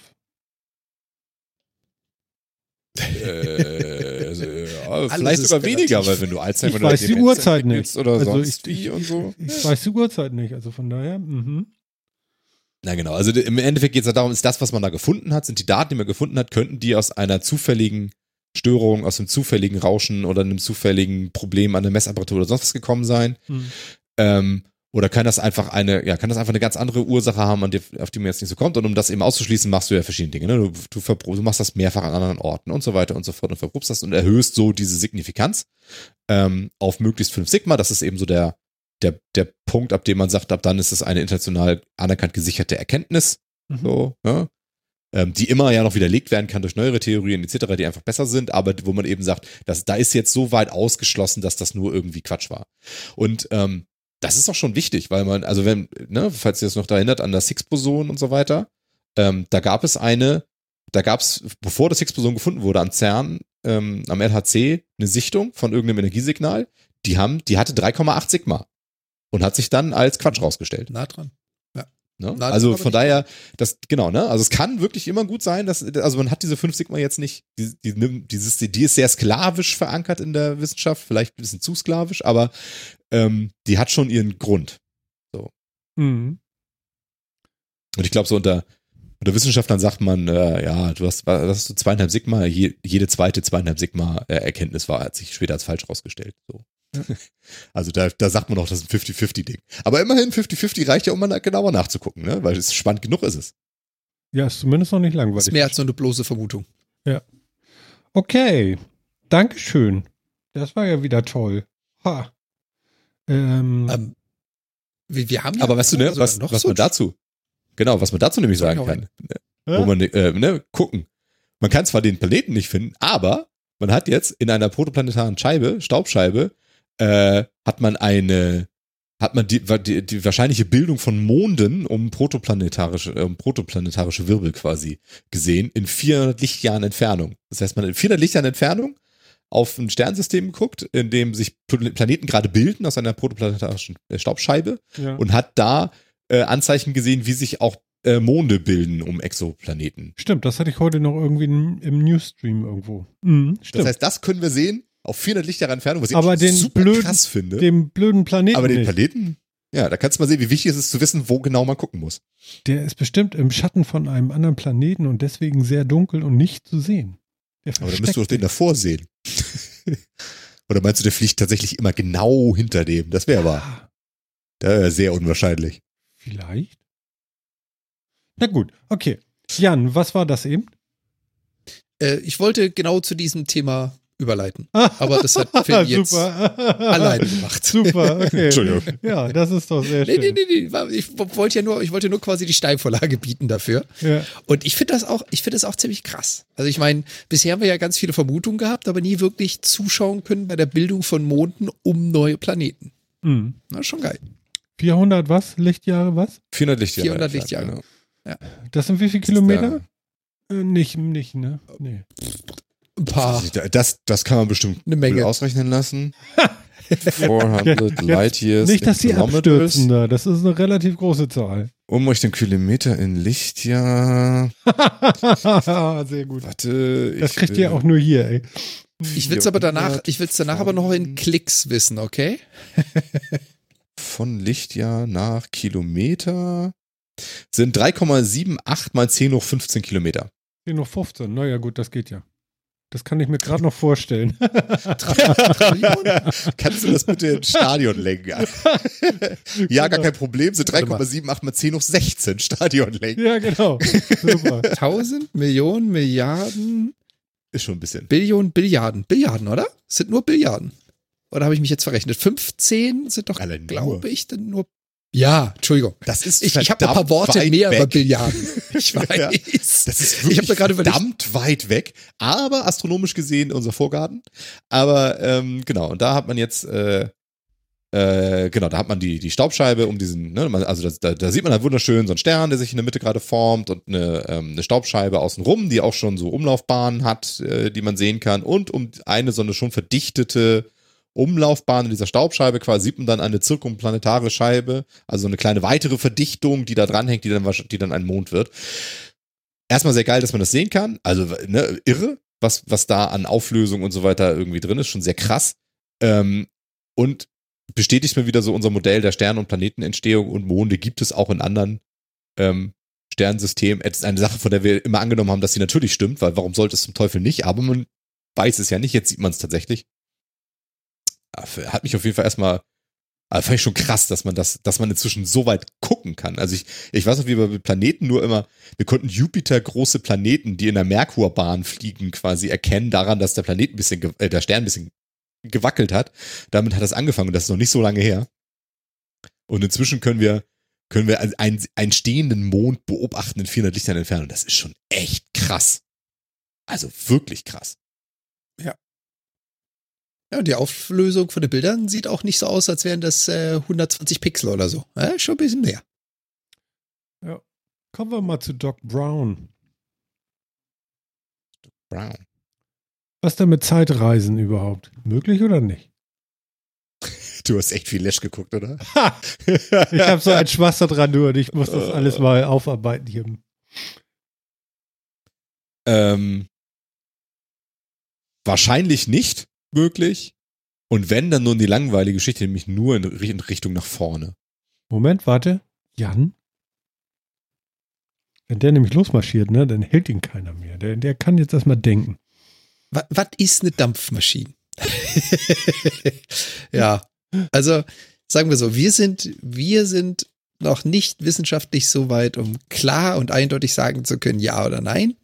Und um sagen zu können, wenn ja, wie. Das wissen wir definitiv noch nicht. Jetzt kommt das Aber. Sollte es möglich sein, in der Zeit zurück zu reisen, schmeißt das zum einen unser gesamtes Bild über physikalische Gesetze über den Haufen, was wir so bisher haben. Und zum zweiten sollte das, glaube ich, heute schon bemerkbare Auswirkungen haben. So, und jetzt fangen wir schon wieder an. Äh, gibt es mehrere Zeitstrahle, einen, ist es linear, zweigt das Ganze ab? Und ich glaube, dieses Spielchen, das, das können wir in zehn Jahren dort diskutieren. Mhm. Also Doc Brown hat mich damals schon äh, begeistert und irritiert, weil ich habe dann äh, irgendwann versteht man ja gar nichts mehr, weil alles miteinander irgendwie äh, zusammenarbeitet. Und um Gottes Willen, ich habe meine Mutter gesehen, als sie noch jung war und so eine Geschichten. Aber äh, Phil, was, was, was, was denkst du? Geht's oder geht's nicht? Also der, der ist, wo ich es gesehen habe, der ist der Meinung, das sage ich gleich. Wie gesagt, nein, ich, also, also ich glaube sehr wahrscheinlich nicht. Und wenn, dann nur nach vorne und nicht nach hinten. Aber wenn du nach vorne gehen würdest, dann müssten ja auch, kommt man denn nicht wieder zurück? Genau. Ach, man kommt nicht wieder zurück, aber dann kann man ja trotzdem die Zukunft verändern. Du, ich kann jederzeit die Zukunft verändern. Zum Beispiel jetzt kann ich die Zukunft in zwei Minuten verändern, indem ich mir was zu trinken hole oder so. Oder einfach auflege, kann ich die Zukunft dieses Podcasts verändern. ja, kein Bock, Also ich die- lege die einfach Zukunft- auf. Jetzt ist Schluss Die hier. Zukunft zu Ich- verändern Quatsch. ist meine einfachste Aufgabe. Das mache ich ständig. Ja, ja, aber doch nicht so weit vorne. Nee, aber da habe ich ja, da ist der kausale Zusammenhang ja nicht so, nicht so gestört. Da habe ich, da, da setze ich ja quasi nur eine Zeit aus und mache dann etwas, was nur weiter in der Zukunft wirkt. Das Problem ist ja, dass der kausale, dass der, dass der kausale Zusammenhang, die Kausalität einfach nicht, dass die sich einfach illegal auflöst, wenn du eben zurückreist. Und das ist halt ein Problem. Und das kannst du dann wieder durch, Multiver durch, äh, durch Multiwelten-Theorien oder irgendwie sowas kannst du das auflösen. Aber da bin ich kein Freund von. Dementsprechend würde ich sagen, eher nicht. Mhm. Und ja, Stephen Hawking hat's bewiesen. Also von daher Was? auch da sehr wahrscheinlich nicht. Dass, dass Zeitreisen zurück nicht möglich sind. Okay, er hat es bewiesen sogar. Ja, klar. Mit wie viel, wie hieß das noch? Relevanz. Mit wie viel Sigma? Ja. Das ist ganz einfach. Er hat einfach eine Party für Zeitreisende geschmissen und die hat Ach so, die und keiner ist hat, gekommen. Hat, und hat eine, hat eine Woche nach der Party die Einladung raus veröffentlicht und keiner ist gekommen. Und daraus hat er geschlossen, dass entweder Zeitreisen rückwärts nicht möglich sind die Menschheit es niemals dahin schaffen wird oder es ein wildes totalitäres System gibt, was Zeitreisen nach hinten ne, in, in die Vergangenheit äh, verhindert, worin da keiner, ne, was da keiner will. So. Aber die, Die haben vielleicht TVA. gewusst, die haben vielleicht gewusst in der Zukunft, dass das ein Trick ist und sind deswegen nicht gekommen, um das Ja, aber was- aufzulösen.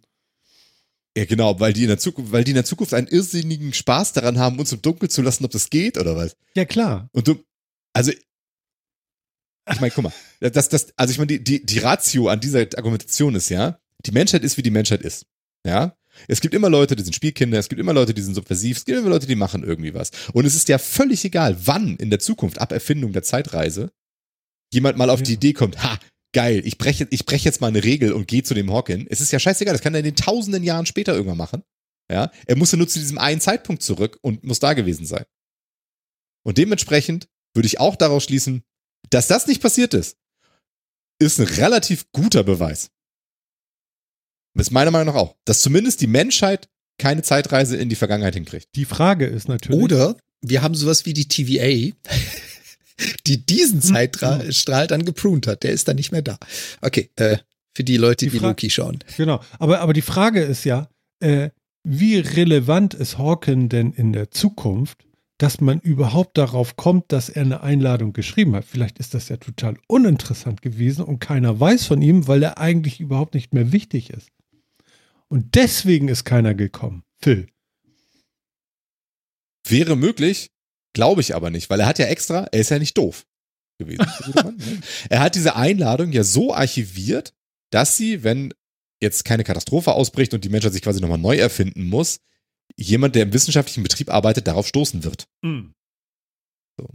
Ja, er, er hat natürlich, er hat einen vernünftigen Versuch gemacht. Das ist jetzt nicht nur ein Spaß gewesen, sondern er hat einen Versuch gemacht. Er hat diese Party veranstaltet, er hat die auch wirklich veranstaltet. Gucken, ob jemand kommt. Und, die, und eine Woche später dafür gesorgt, dass eben das, dass Wissenschaftler auch zukünftige Generationen diese Einladung finden können und werden. Na gut. Und das ist für mich wirklich ein relativ guter Beweis, dass das nicht funktioniert, dass, dass das da irgendwas gibt, was nicht funktioniert. Mhm. Ja, Ähm. oder, oder die Multiwelten-Theorie ist doch diejenige, die die Zeitreisen äh, beschreibt. Dass es in unserer Realitätslinie nicht passiert ist, heißt nicht, dass es jemand in einer anderen gemacht hat. Oder mit dem Reisen zurück in der Zeit erzeugst du einen neuen Zeitstrahl und eine neue Realität. Und in der hat Hawking eine Party gefeiert mit 200 Besuchern. Aber ja, jetzt Das stimmt, aber auch mehr da philosophisch sagen- als wissenschaftlich. Da können wir dann auch anthroposophisch rangehen und sagen, ja, äh, wir können dann können mit anthrop- anthropologischem Prinzip rangehen, nicht anthroposophisch, mit anthropologischem Prinzip rangehen und sagen, wenn Zeitreisen möglich sind und die Menschheit generell einen technischen Stand erreichen wird, in dem das so ist, ja, gehen wir davon aus, dass Zeitreisen wirklich möglich sind, wir uns nicht alle in den meisten Zeitlinien direkt selbst vernichten und sonst wie, dann wird es wird. Ja, aber dann wird es wahrscheinlich so sein, dass die Menschheit irgendwann Zeitreisen hat und entwickelt hat und dann wird auch das, dann wird auch jemand diese, diese Einladung finden und dahin zurückreisen. Das heißt, ich muss ja davon ausgehen, dass ich mich in der wahrscheinlichsten Zeitlinie befinde, denn dafür ist die, dafür ist die Chance am größten. Mhm. So. Ja, das, das sagt ja erstmal das anthropologische Prinzip. Und ähm, deswegen muss ich davon ausgehen, ich bin in der, ich bin in der Zeitlinie, die die wahrscheinlichste Aussage über Zeitreisen trifft. Und das ist, sie findet nicht statt. Denn es war keiner auf der Party. Ich sag ja, Ja, jetzt, ich muss jetzt ja- hat's dann Das, das, das sagt ja das anthropologische Prinzip, sagt ja, ich bin der am möglichsten herkömmliche Beobachter. Davon muss ich immer ausgehen. Ich bin Mm, nicht, ich mm, bin, ich mm. bin keiner Art und Weise speziell. So, das heißt, ich, mu- das heißt, ich bin nicht in der einen von tausend Zeitlinien, in denen keine Zeitreisen entwickelt werden, sondern ich bin in den tausend, in denen Zeitreisen entwickelt werden. Ja. Und ähm, genau, aber das ist, ist ein philosophisches Thema. Ja, so ein bisschen. Muss man ganz klar sagen. Physikalische Gesetze verbieten es, wenn wir es nicht noch schaffen, exotische Materie, negative Energiedichten oder ähnlichen Quatsch zu, äh, zu hinzubekommen. Dann haben wir aktuell keine Physik, die uns das erlaubt. Muss man jetzt auch sagen. Helfen uns die Quarks dabei? Nee. Null. Aber die hat ja auch noch Sollte uns die gesehen. Quarks dann. Das Ja, stimmt man halb. Wiesen. Ja. ja. Also, das kommt jetzt auf die Definition von sehen an, aber ja. Moment, aber die Quarks stecken doch in, in, in, in, in. Atomen. In, In jedem Atom. Elementarteilchen. In jedem, also ja, genau. Aber man bewiesen ist es noch nicht. Ähm, Dass die da das ist- drin sind? genau. Du hast am LHC bereits Atome gesplittet. Du hast da so kräftig mit einem fetten Hammer draufgehauen, dass du geguckt hast, was rauskommt. Und dann konntest du beweisen, dass aus unseren damals noch kleinsten Teilchen noch kleinere Teilchen kommen. Dass du sie optisch nicht sehen kannst mit dem Auge, liegt daran, dass du schon ziemlich schwierig hast, ein Atom zu sehen. Das ist schon schwer. Genau. Wenn du sagst, so, und das besteht jetzt auch aus kleineren Teilen, die Chance, das zu sehen, oh. Genau. Also äh, die Quarks sind Teil des Standardmodells. Man darf eins nicht vergessen, das Standardmodell ist immerhin das Modell, was die, was die jemals beste Vorhersagekraft aller, aller physikalischen Modelle überhaupt hat. Ja. Interessanterweise hat es auch die schlechteste Vorhersage gemacht, die es jemals in der Physik gab. Aber es macht, halt- macht halt auch die besten Vorhersagen, die es jemals in der Physik gab. Das heißt, das Standardmodell der Elementarteilchen scheint nicht grundsätzlich falsch zu sein. Also das wäre schon, also nach unserer heutigen Erkenntnis wäre das sehr, sehr seltsam, wenn das komplett falsch wäre. Und das umfasst halt die Quarks. Ich würde die schon als relativ bewiesen ansehen. Und man hat auch schon sehr viel dazu gesehen und sonst irgendwie was, ja. Also wir sind halt in der Lage, viele, viele Dinge und Wechselwirkungen und so weiter auf 20 Nachkommastellen oder sowas vorherzusagen damit. Ne? Deswegen ist ja auch dieses, äh, worüber wir vor zwei Sendungen oder drei Sendungen gesprochen haben, das äh, G-2-Experiment, das Myon G-2-Experiment, Mhm. ähm, so faszinierend, weil das genau in dieser Vorhersage, die wir sonst für alle Teile so richtig, richtig gut hingekriegt haben, da eben nicht so gut hingekriegt haben. Was wieder darauf schließen lässt, dass uns eben vielleicht am Standardmodell noch was fehlt. Das alles, was da ist, ist schon irgendwie richtig, weil das macht exakt, aber wirklich exakt in der Vorhersage das, was die Natur auch tut. Mhm. Ähm, aber, aber das eine eben nicht. Das heißt, da scheint uns vielleicht noch irgendwie ein Kinken zu fehlen. Also irgendwas scheint uns noch ein bisschen zu fehlen, aber das Ganze ist nicht generell falsch. Das heißt also, Quarks und Co. würde ich schon als einigermaßen bewiesen ansehen. Ist das, ist das nicht sogar schon eine Stufe weiter? Meines Wissens nach haben sie doch im LHC auch schon Quarks gemessen. Nicht nur theoretisch beschrieben, sondern sie haben sie durch die Kollisionen messen können. Damit ist das ja, doch also sehr bewiesen. das kommt halt, kommt halt auf die, genau, es kommt halt auf die, also auf die, auf die Definition von Sehen an, ne? Weil ich finde, alles, was du Ja. so, also am LAC misst du Dinge und dann misst du davon den Scatter, der rauskommt und sonst irgendwie was. Ich weiß gar nicht, ob sie wirklich mal, ein, doch, ich glaube, sie haben sogar Quarks tatsächlich direkt detektiert Ja, ja. und nicht mehr Zerfallsprodukte und sowas. Ja, ja, ja. definitiv. und haben halt da, haben halt da, genau, sie haben halt da Energie, äh, sie haben halt da Energien gesehen, die das und jenes und dies, da, die und die Eigenschaften und so weiter. Also die sind schon relativ direkt auch tatsächlich gesehen. Das ist schon richtig. Also alles deutet schon ziemlich darauf hin, Mhm. Okay. dass, dass die real sind, ja. Also, ja, um, Warum- um deine Frage nochmal kurz zusammenzufassen, Martin. Zeitreisen eher nicht so. Mit dem, was wir heute wissen, können und mehr oder minder beherrschen, definitiv nein. Mhm. Okay. Okay. Hm. Schade. Will ich, will ich jetzt wissen, was du vorgehabt hättest, wenn. Naja, also Oder war dass das, jetzt das irgendjemand auch kommt und sagt, hey, ich bin Doc Brown und ich weiß genau, wie es geht und ich hab, gib mir eine Bananenschale und einen Blitz. Ja. Und nicht mal den brauche ich zum Schluss. Äh, nein. Ähm, aber spannende, spannende Nummer. Du willst auch einen Fluxkompensator für dein Auto haben. Ich sehe. weiß gar nicht. Ich weiß gar nicht.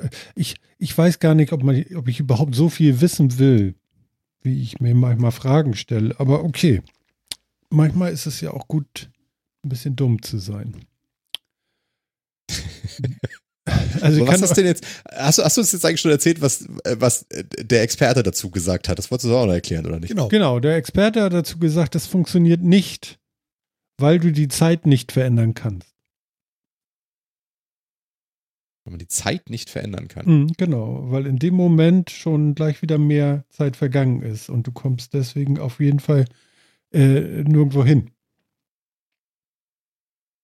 Ja, aber das ist doch dann jetzt bezogen auf Zeitreisen rückwärts. Genau, das nach vorne ist, ist nicht mein Gedanke gewesen bisher. Deswegen, das war, das so. war neu, was ihr da gemacht habt.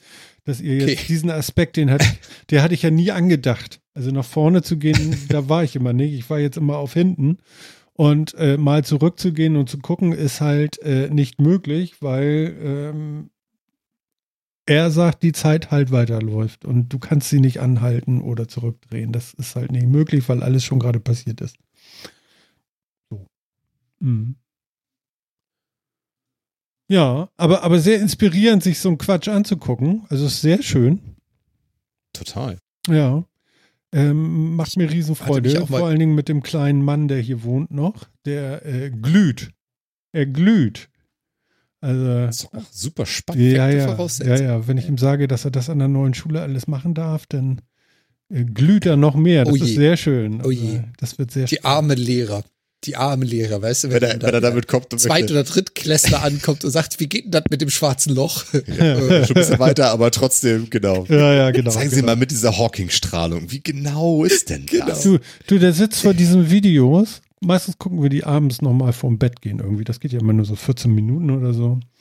Und dann gucken wir da rein und der Mund geht nicht mehr zu und äh, das wird inhaliert. Also tatsächlich irgendwie so. Und letztens, ich glaube, das war mit der Zeitreise auch, da sagte er, da schreibe ich, ähm, da schreibe ich meinen ersten Physikaufsatz drüber, sagt er. und dann sitzt du da und machst so husch, husch, so wisch, wisch, so sehr geil. Ist genau, es ist dann genau das passiert, wo man so dachte, so wow, ja, das könnte ja, das war schön. Also das Genau. sind so die tollen Momente. Preis abholen. Genau, nein, ach Quatsch, wir, wir wollen da gar keinen züchten, aber es ist einfach schön zu sehen, so, so, dass da jemand sitzt und sagt, ey, nicht nur Fußball oder so, sondern, boah, krass, geil, cool und so. Das freut mich schon Und- sehr. Ich gebe ihm voll und ganz recht. Ich meine, habe ich auch schon vor einigen Folgen gesagt, ich bin bekennender Lash-Fanboy. Also, das kann man sich einfach mal so berieseln lassen. Das ist schon sehr cool. Ja, und für mich ist das halt auch, ne, weil ich bin halt auch nur irgendwann mal stehen geblieben in der Vergangenheit. Und ähm, der, der redet über Sachen. Ich gucke mir ja gerne Sachen an und höre mir auch gerne Sachen an, von denen ich nichts verstehe. Ich würde, äh, äh, würde nicht da sein, wo ich jetzt bin, wenn ich nur da bleiben würde, wo ich mich auskenne, sondern ich habe immer geguckt, äh, was gibt es, was ich nicht verstehe. Und das habe ich mir so lange erzählen lassen, bis ich es verstanden habe. Und das ist eigentlich ein ganz gutes äh, äh, äh, Hilfsmittel, um irgendwie auch mal Horizonte zu erweitern. Das ist ganz schön. Das stimmt, ja. Und Da, ne, also die bloß keine Furcht haben vor, vor Phils komischen Zeitschriften, die auf dem Klo rumliegen da oder, Ja. oder vor einem Lash, wo man meint, ich verstehe nur jedes dritte Wort. Wenn du den fünfmal geguckt hast, verstehst du jedes vierte Wort und danach, es wird immer besser. Genau, aber deswegen, deswegen empfehle ich ja immer gerne, ja, die Videoreihe äh, von Aristoteles zur Stringtheorie von äh, Weltall, äh, Weltall Urknall und das Leben. Wo ist Ja, das denn angucken. her? Aristoteles, wo gibt's das? Weltall Urknall Äh, und das Leben. Genau, der Gassner, also der, der, der Doktorand quasi von Lesch, äh, seine Doktorarbeit bei ihm geschrieben hat. Die haben doch zusammen quasi einen YouTube-Kanal. Da ist der Lesch auch mit dran beteiligt, aber der Gassner macht das hauptsächlich. Und der hat eine Videoreihe gemacht, oder macht die immer noch, die läuft noch tatsächlich, äh, von Aristoteles bis zur Stringtheorie und baut halt, fängt ganz am Anfang bei Aristoteles an mit Physik und baut jedes Mal in so einer 20 Minuten, 20 bis 40 Minuten, manchmal sind die auch ein bisschen länger, manchmal, manchmal ein bisschen kürzer, je nachdem, was er da für ein Thema hat, äh, baut er halt so langsam so ein physikalisches Gebilde auf, was dich dann bis zur Stringtheorie bringt. Das wird nachher irgendwann freakig, aber äh, theoretisch baut das alles aufeinander auf. Also didaktisch geil gemacht. Mhm. Es baut wirklich aufeinander auf. Man nimmt immer eine Erkenntnis mit, die du den nächsten, dann immer brauchst, auf der du aufbauen kannst für die nächste Folge und so weiter. Ähm, kann ich echt empfehlen. Finde ich cool gemacht. Wenn man Gassner mag, ist es schön. Ich habe den Link gerade äh, bei uns in die, ähm, äh, äh, Ja. in die OneNote Wollte ich- gepackt. Wollte ich den- auch gerade genau. raussuchen. Kann den einer von euch eben in den Stream mit reinschmeißen, weil ich Schon bin da mit dem iPad und das ist sehr krüddelig. Ja, ja. Weil dann habt ihr das da Meint ihr. gleich und ich packe das dann mit in die Shownotes. Genau. Das mein sind zweiter Tipp Auch eine Menge Teile, um Gottes Willen. Das sind Ja, das sind ganz viele. 68 mal 30 Ja, von Minuten. Aristoteles bis zur Stringtheorie ist es ja auch weit, aber die Stringtheorie kommt schon in Teil 61, 62 oder so dran. Der Rest ist jetzt, äh, da ist noch, da ist noch Andrew-Strahlung und also ein Dödelkrams mit bei. Da Negative da das schon absolute Temperatur, dunkle Energie heißer als unendlich. Kannst mal sehen. Mhm. Aber wenn man schon immer was mit dem Vaterdegral ähm, äh, Formalismus machen wollte und so weiter, ne, und den man verstehen wollte, da kann man was Supergeil. tun. da, da, äh, ist Sache. schon hier abonniert. Klick. Genau. Und wie gesagt, meine momentan liebste Physiksendung ist äh, PBS Space Time, gucke ich total gerne. Mein aktueller Favorit kann ich auch empfehlen für Englischsprachige. Ja, Ja. dann pack das mit in die, in die, in die Shownotes gleich mit rein. genau. Auch das Ja, wir, wir, ne, der Weltraum. Unendlich. Der Weltraum. Genau, um Weltraum geht's da auch. Und um alles mögliche andere. Das ist toll. Auch ist das toll, ja. Jetzt fängt er schon an zu erzählen. Er sieht komisch aus. Oh. Was? Wie heißt der Typ? Äh, Matt O'Dowd, glaube ich. Nee, ich meine der, der Josef M. Gassner oder was meinst Ach, Josef M. Gassner. Ja, Ja, Josef M. er sieht Gassner. komisch aus. Lustig. okay. Ja, der hat auch wirklich ein bisschen diese. Er hat so einen Schelm. Ja, ja, genau. Der hat so ein, der hat so ein schelmhaftes. Und der hat auch so, ein- der hat so, ein- so eine schelmhafte Begeisterung für, für Physik, weißt du, wenn er Ja. eine, eine, geil, eine, eine Formel geil vereinfachen konnte oder sonst wie. Das, der, der freut sich da richtig drüber. Ja, eine Stunde 30 und 14 Sekunden. Urknallhypothese. Ja. Eine Million Aufrufe? Was? Oh, was geht hier? Und ich meine, das ist Ja, die Sachen sind nur gut. Deutsch. ja, ja, ist genau. toll. Und die. Sachen sind halt, also die Sachen sind wirklich, wirklich gut. Und die, wie gesagt, diese, diese, die, also diese, wie diese didaktisch diese ganze Reihe von Aristoteles zur String Theory aufgebaut ist, das ist echt gut. Ich habe gerade Gänsehaut. Also wenn dann das. Thema ich habe keine interessiert, Zeit, wir müssen einfach Schluss machen. Ist schon geil. Ach toll. Ja, schön. Ja, gefällt mir. Ach, guck mal. Ja, und das ist das, was das hier ausmacht. Weißt du, man kommt auf sowas, da kommst du sonst gar nicht hin. Super. Sehr schön. Ja. Ähm, ich komme gleich wieder. Okay. Das geht ja einfach. Mann, Mann, Mann, ey. Hast du denn jetzt eigentlich schon alle, alle durchgeschaut oder von den aktuellen bis zur Stringtheorie? Äh, ja, ja, ja, bis auf String Theory. Ich glaube, die letzte, die habe ich noch nicht geschaut. Ähm, was war noch die letzte gerade? Muss ich tatsächlich gerade selber gucken. Aber Ich bin Äh, gerade auch bis- nicht aktuell. genau, bis auf die letzte Folge habe ich alle geschaut, ja. Also äh, ich, ich habe die immer gerne geschaut, irgendwie, wenn die, wenn die rauskamen und so. Und wie gesagt, ich finde das halt, also auch diese ganzen, diese wilderen Geschichten, ne? Also ich meine, so bis zur, auch wie, wie die ganze Quantenmechanik dann so kommt und wie gesagt, Fahrtintegralmechanismus äh, Mechanismus und also, also diese ganzen Geschichten, ne, mit der, das Licht nimmt jeden Weg, der möglich ist, aber nicht alles trägt zur wirklichen Realität bei. Bauer. Also diese ganzen Geschichten, die da so drin sind, diese ganzen Überlegungen, das ist schon ganz geil. Ne? Weil also Schulwissen hat ja irgendwann auch Stopp gemacht. Und Feynman war da, nicht, war da noch so ein bisschen drin, aber nicht mehr so viel und so. Und das, äh, Hm. äh, Hawking und Feynman kamen in der Schule nicht mehr so viel vor. Deswegen, das, ist, das sind halt echt schöne Sachen. Also, Ja, vor allem, wenn ich mir zurück überlege, Hawking, Schulzeit, nicht einmal erwähnt. nicht einmal davon gehört. Das habe ich alles danach dann in der Uni gelernt. ja, wir haben es so ein bisschen mehr mitgemacht in der Schule, aber es war halt natürlich, ja, ne, also für den Lehrstoff war es jetzt halt nicht da. Da war, da, da, sei- da hörte es dann ja irgendwann in den 30ern quasi irgendwie quasi auf. Also mit, mit Quantentheorie und äh, Relativitätstheorie, da waren wir dann irgendwann dann auch durch. Also Schrödinger Gleichungen haben wir noch ein bisschen gemacht und äh, Dirac-Krams und dann war's das, ne? Dirac war dann schon wahrscheinlich 40er, 50er. ah, du hattest ja Physik LK, oder? ja, habe ich mein Abi drin Ah. gemacht, natürlich. Das erklärt, stimmt ja. Ja, ja, ja. Ja, nee, ich, ich durfte ja nicht. Mich haben sie ja zu Chemieleistungskurs verdonnert, weil wir nicht genug Leute für Physik hatten. Hm. Und Physik Grundkurs, Das ist da natürlich das, sehr ärgerlich. Ja, das glaube ich. ja. Ja, gut, das ist tatsächlich schon. Ja. Schwierig. Mathe, Chemie. Ich hätte gern Physik, aber nee, ich musste Mathe, Chemie nehmen. Hallo. Hallo. So, jetzt, wo wir die ganzen wissenschaftlichen Themen durch haben und Martin wieder da ist. Ganz kurz noch, ganz kurz noch, was mir eben noch einfiel beim wieder zurückkommen war, äh, das ist doch deutlich geiler, sich sowas anzugucken, als äh, Montana Black. Kannst du den Mann nicht einfach mal in Ruhe lassen? Hier nicht ständig erwähnen. Und ja, es ist viel besser. Es ist viel besser. Genau. Sehr schön. Genau, ich wusste, diese Reaktion habe ich erhofft eigentlich. Genau, sehr schön. Phil, es ist gut. Es ist nicht Ich passiert. werde mir jetzt ja eine extra Mini-Brennstoffzelle auf meinen Finger kleben, damit ich das nächste Mal, wenn wir uns die Hände schütteln, dich gleich zappen kann. okay, alles klar. Klick. geile Idee. Ja. Ja, wo, wo Äh, kommen denn- wir? Hm, Ja, Dinge sind erfunden worden. Eine Mini-Brennstoffzelle, ja, so ein Quadratzentimeter groß ist, die man so auf die Fingerkuppe machen kann. ja. Und die dann mit dem Schweiß, den man da absondert, äh, Strom macht. Wie viel? Wenig.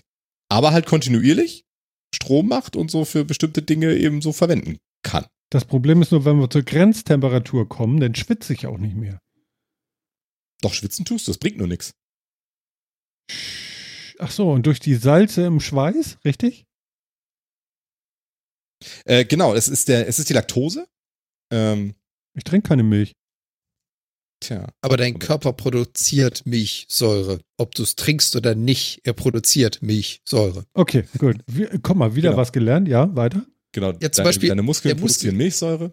Stimmt, das ist der Genau, der Muskelkater, Muskelkater. ne? Mhm. Mhm. Ja, genau. Ja, wobei der Muskelkater kommt wahrscheinlich eher von Mikrorissen im Gewebe, aber gut. Ja, Ähm, also ist aber auch lange her bei mir. genau. Ne, aber, genau. Also diese, diese, diese Milchsäure, die Laktose, die macht sich dann diese Brennstoffzelle eben äh, zunutze äh, oder Laktat. Keine Laktose, Laktat in dem Ja. Falle. Und macht daraus dann eben ähm, Energie. Wirklich relativ wenig. Außerdem ist da, sind da auch noch, ist da noch Piezoelektronik drin, also Druck. Also wenn du irgendwo anfasst, dann macht das auch noch ein bisschen Strom und so weiter. und äh, gehört damit eben zur sogenannten Klasse, die ich jetzt auch damit äh, mal wieder mir ins Gedächtnis gerufen habe, äh, der On-Body Harvester. Ja, ich bin großartig. Also die Geräte, die man am Körper trägt und die Strom sammeln. So, ja. Ähm, und äh, genau, also während man schläft und so weiter, kann da kann das Ding irgendwie, da steht hier 400 Millijoule pro Quadratzentimeter sammeln. Das entspricht ungefähr 0,1 Milliwattstunden. Ist jetzt also wirklich nicht viel, aber vielleicht reicht es ja für bestimmte Dinge oder sowas. Also ist jetzt auch noch nicht, dass man jetzt gesagt hat, oh, damit machen wir jetzt exakt dies oder jenes, sondern ist ein Versuch eben über Variables und all so ein Rödelkrams eben ähm, Strom für, für, für kleine äh, Devices oder irgendwie sowas zu machen. Ne? Also für Variables, die man eben trägt, die auch irgendwas versorgen sollen. Für Mio Und, für äh, Brillen. Für was? Für Brillen? Mhm. Er hat gerade aus dem vierten Mann was vorgelesen. Ah. Ähm, ist Genau. allerdings nicht hundertprozentig. Also der Muskelkater sind Verletzungen der Myofibrillen, das ist korrekt. Allerdings hast du da auch Milchsäure, die innerhalb des Muskels produziert werden, die daran teilhaben, dass diese Verletzungen schmerzhaft und entzündet werden, was für dich der Muskelkater ist. Ah. Weil die Verletzung der ist Myofibrillen Entzündung. ist erstmal nichts, was dir wehtut und der Muskelkater ist eine akute Entzündung dieser Verletzung aufgrund der Milchsäure, die da quasi durchfließt oder im Hintergrund vorhanden ist. Guck mal, jetzt haben wir selbst das Aber- seziert. Super. Jetzt wollten wir nicht zu tief da rein. Wir haben es gerade von für Brillen. Aber Scheiße, nächstes Thema. gut. Heute springen wir wirklich ein bisschen wild rum, ja. Nö, alles gut. Jetzt haben Nee. wir auch erklärt, was der Muskelkater ist. Ähm, ja, coole Idee. Und vor allen Dingen, was ich mir halt vorstellen kann bei diesem Ding ist, ich meine, das ist jetzt im Labor erzeugt worden. Und es ist ja meistens so, dass die Leistung, die du mit deiner Version 01 hast, deutlich unter dem liegt, was du erreichen kannst. Und ich meine, wenn man da ein bisschen höher kommt als diese 0,1 Milliwattstunden pro Quadratzentimeter, kann ich mir durchaus vorstellen, dass du irgendwann mal ein, keine Ahnung, eine Jacke, ein T-Shirt, whatever hast, die, die diese Dinge eingebaut haben, die dafür sorgen, dass es halt Strom produziert. Und dass du aktiv was tust. Du trägst es nur. Also angeblich soll dieser Strom schon, ich, das kann ich, also das klingt für mich so wahnsinnig wenig, ne? Aber angeblich würde es zum Beispiel für eine Armbanduhr reichen, der Strom, der da produziert wird an der Fingerkuppe. Ne? Also es ist nicht so, dass man damit gar nichts machen kann. Mhm. Also, aber es ist eben jetzt nicht, es wird jetzt nicht für eine Apple Watch reichen. Ich wollte gerade sagen, Sondern halt so das für so- dafür, also so für Nee, dafür, dafür ganz, und- ganz, ganz, ganz sicher und- nicht. und- Aber halt so für eine klassische Uhr, wo sie, wo ein Zeiger tickt. So, vielleicht sogar ohne Sekundenzeiger oder so. Aber, also, ne, ich sag ja nur, also es ist, es ist Energie, die ist schon für Dinge einsetzbar, zum Beispiel für einen Zeitmesser, den du vielleicht in einem Gerät hast, der, der Daten erfasst und dafür nur wenig Strom braucht oder sowas. Hm.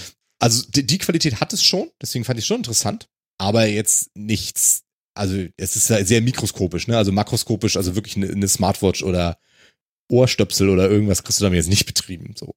Wobei, ganz ehrlich, also wir sprechen jetzt von Fingerspitze. Das ist okay. Mhm. Wenn wir jetzt aber sagen 0,1 Millivattstunde pro Quadratzentimeter.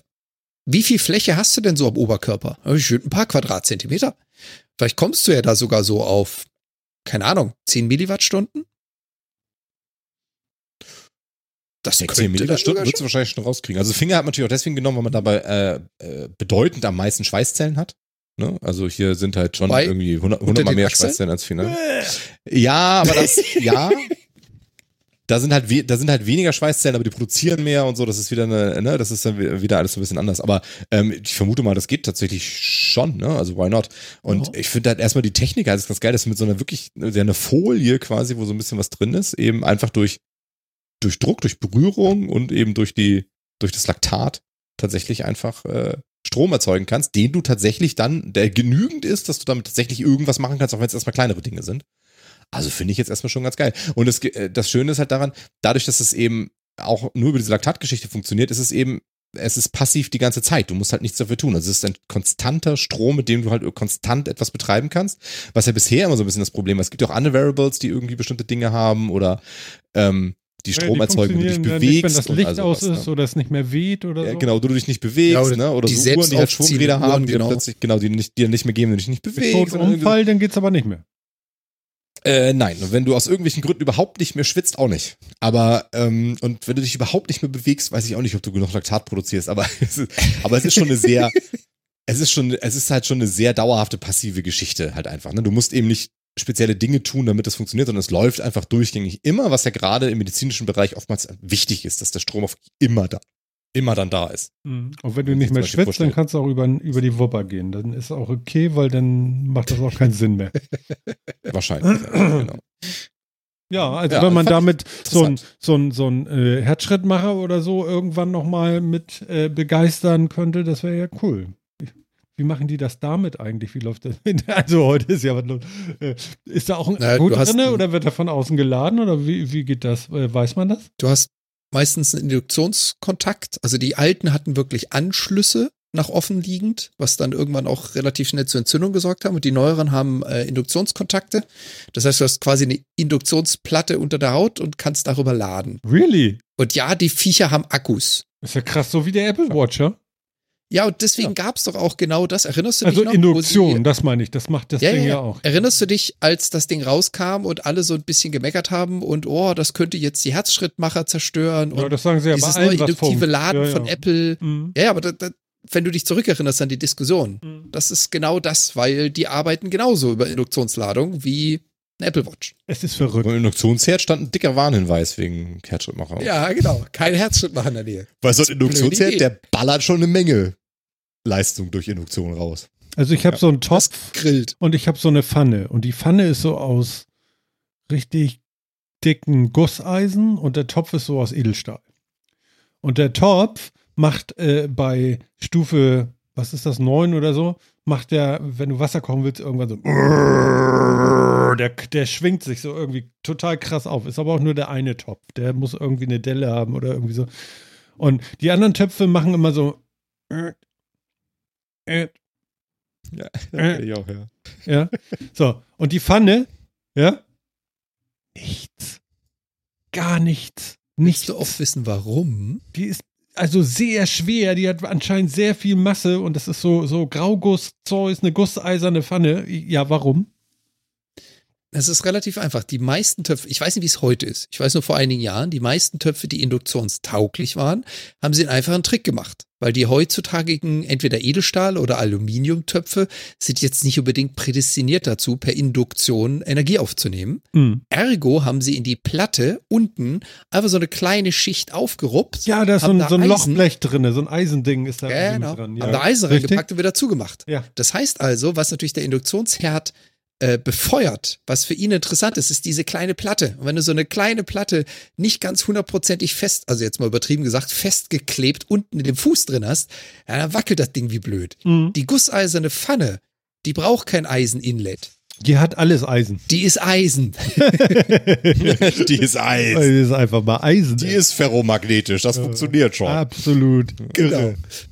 Also meistens bei den Töpfen wirklich so erstens. Gusseisen äh, ist nicht magnetisch, steht gerade da. Was? Ja. Andi, Andi, Andi macht gerade alle. Theorien kaputt. Gusseisen ist nicht magnetisch. Äh, so. ferromagnetisch ist es. Warte. Das kann aber nicht sein, weil das ist Gusseisen und äh, es läuft super da drinne. Das wäre mir Und- jetzt neu. Und ich, ich habe kein anderes Kochgerät, Koch-Inhaltsdings, äh, Dings, wo ich auf so niedriger ähm, ähm, Bst-Zahl, ja, so eine Hitze rauskriege. Okay.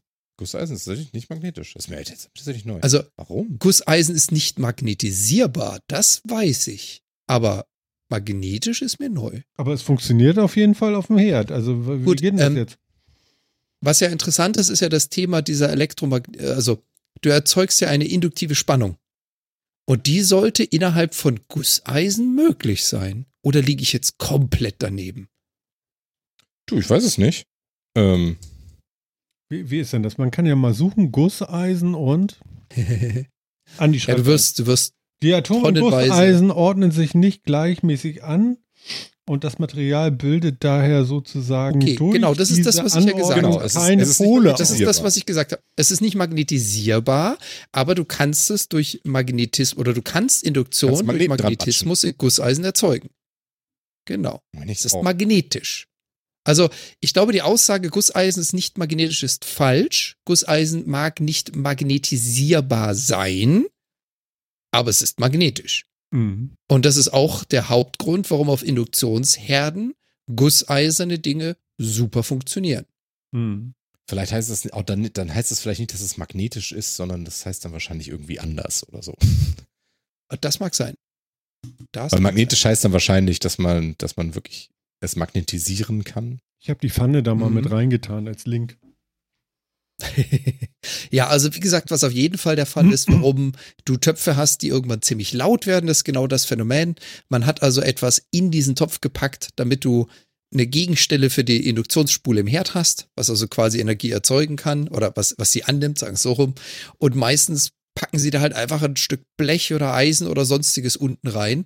Und das ist dann halt nicht Teil dieses Topfes, sondern das ist da reingeschoben und festgeklebt. Mhm. Und irgendwann ist das halt nicht mehr so fest. Das heißt nicht, dass der Topf, wenn du ihn wackelst, dass der rasselt. Das heißt es nicht, sondern das heißt einfach nur, wenn das Ding in Schwingung versetzt wird, was ja quasi mit passiert, dann macht das Ding solche Geräusche. Mhm. Das ist halt nicht der ganze Gusseisen Topf, hält tatsächlich kein Magnet, steht hier. Das ist interessant. Das ist ja auch okay. Das ist ja auch okay. Das ist Nee, wenn kein Magnet, wenn du kein Magnet daran backen kannst, dann kannst du auch, Ach so. äh, dann wird das auch schwierig mit. Ach, du meinst mit mit, hält kein Magneten. Ja, ja, genau.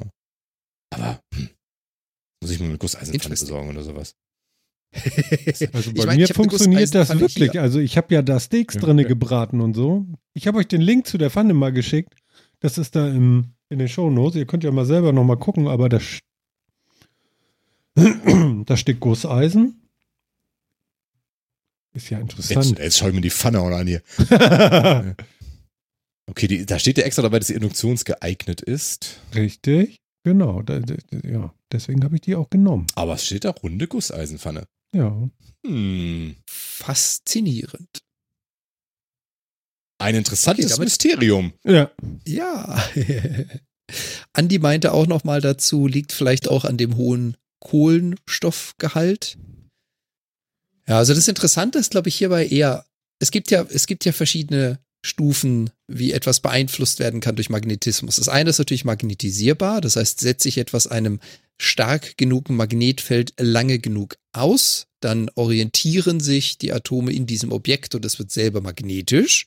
Das nächste ist, dass es von Magneten in irgendeiner Form beeinflusst werden könnte oder dass es halt überhaupt nicht magnetisch ist. Hm. Interessant. Genau, aber damit, damit der Magnet dran hält, müssen sich ja, müssen sich die, die Atome, also die Spins ja ausrichten lassen. Ja. Ja, ähm, und wenn das im Gusseisen nicht funktioniert, Also hier steht Kochen mit Gusseiseninduktion. Eisen und äh, Gusseisen sind magnetische Materialien. Sie sind daher auch für die Verwendung von Induktionsherden geeignet. Zusätzlich können bla bla bla Gusseisen. Genau. Genau. Aber das war das, was ich meinte. Magnetisierbar und magnetisch. Das sind zwei verschiedene Paar Schuhe. Und magnetisierbar ist das Zeug nicht. Das ist korrekt. Richtig.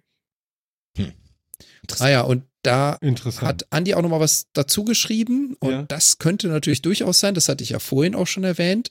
Er meinte nämlich gerade, Induktionsherd geeignete Gusseisenpfannen haben doch meist einen Kupferkern und da sind wir wieder bei, ja, dass genau. in dem Kochgeschirr dann etwas eingearbeitet ist. Ich könnte es jetzt testen, weil ich habe hier mein Dutch Oven komplett nur aus Gusseisen, ohne irgendwas drin. Ich habe allerdings keinen Induktionsherd. Nee, aber du hast vielleicht einen Magneten. Batscher doch mal einen Magneten dran. Hält Ja, aber das heißt ja auch- noch nichts. Ja, gut, aber schon, Also- ist schon ein relativ guter Hinweis. Ja, ich habe Hm. auch einen Dutch Oven, aber der hat testen. so hohe Beine, den kriege ich nicht auf den Herd gestellt. Aber Magneten habe ich auch noch irgendwo, zumindest mein, mein, mein Mitbewohner Aber die- hier. Aber die Flex, Alter. Beinchen ab und rauf auf den Induktionsherd. Nee, die Pfanne war zu teuer, die schneide ich nicht durch. Ich gucke jetzt nicht, ob da ein Kupferkern drin ist. Das mache ich nicht. Nein, ich meinte Dutch Oven. Ach Beinchen so. und Säbel draufsetzen. Ja, aber der war auch teuer. Nee, das meine ich nicht. Nice. Ach, kenn das. Ja, also ich würde sagen, wir haben lauter Verrücktheiten heute gehabt, oder? Das war richtig schön. Durch. Gibt es noch Erkenntnisse zum Grauguss jetzt? Oder? Also die zumindest behaupten zumindest, dass deine Pfanne da kein Inlay hat. Mhm. Aber ob ich das glaube, weiß ich noch nicht. Also haben wir doch mal was. Und was komischerweise hat diese Frage bei Amazon auch niemand in den Fragen gestellt. Die wollen nur so Quatsch wissen, wie kann ich daran auch einen Pfannkuchen machen oder sowas. Wer interessiert sich denn dafür? Also ist da jetzt ein Kupfer-Inlay drin oder nicht? Das ist doch die spannende Sache. also diese Pfanne ist einfach hervorragend, ja. kann man darin auch frittieren? Ja, wenn du da ganz viel Öl reinkippst, kannst du da drin auch frittieren. Diese Fragen könnte ich jetzt alle beantworten, will ich aber nicht. Weil das ist total uninteressant. Phil hat nämlich die Wahrheit gesagt. Ist da jetzt ein Kupfer, Genau, das ist das Interessante. der Duracell-Hase? Ist er drin oder nicht? Nur echt mit dem Kupferkopf. War doch so, ne? Ja. Ich glaube, wir kriegen das nicht raus. Ich würde sagen, so schnell das ist irgendwie so, wie es Aber ist. auch geil, ne? Dass wir an, also am, am Standardmodell der Teilchenphysik sind wir nicht gescheitert, an Astronomie und ähnlichem auch nicht, an Quantenphysik nicht, an der Zeitreise nicht, aber ob An- deine verdammte Pfanne einen mit einen oder nicht, dann finden wir nicht raus. Nee, genau.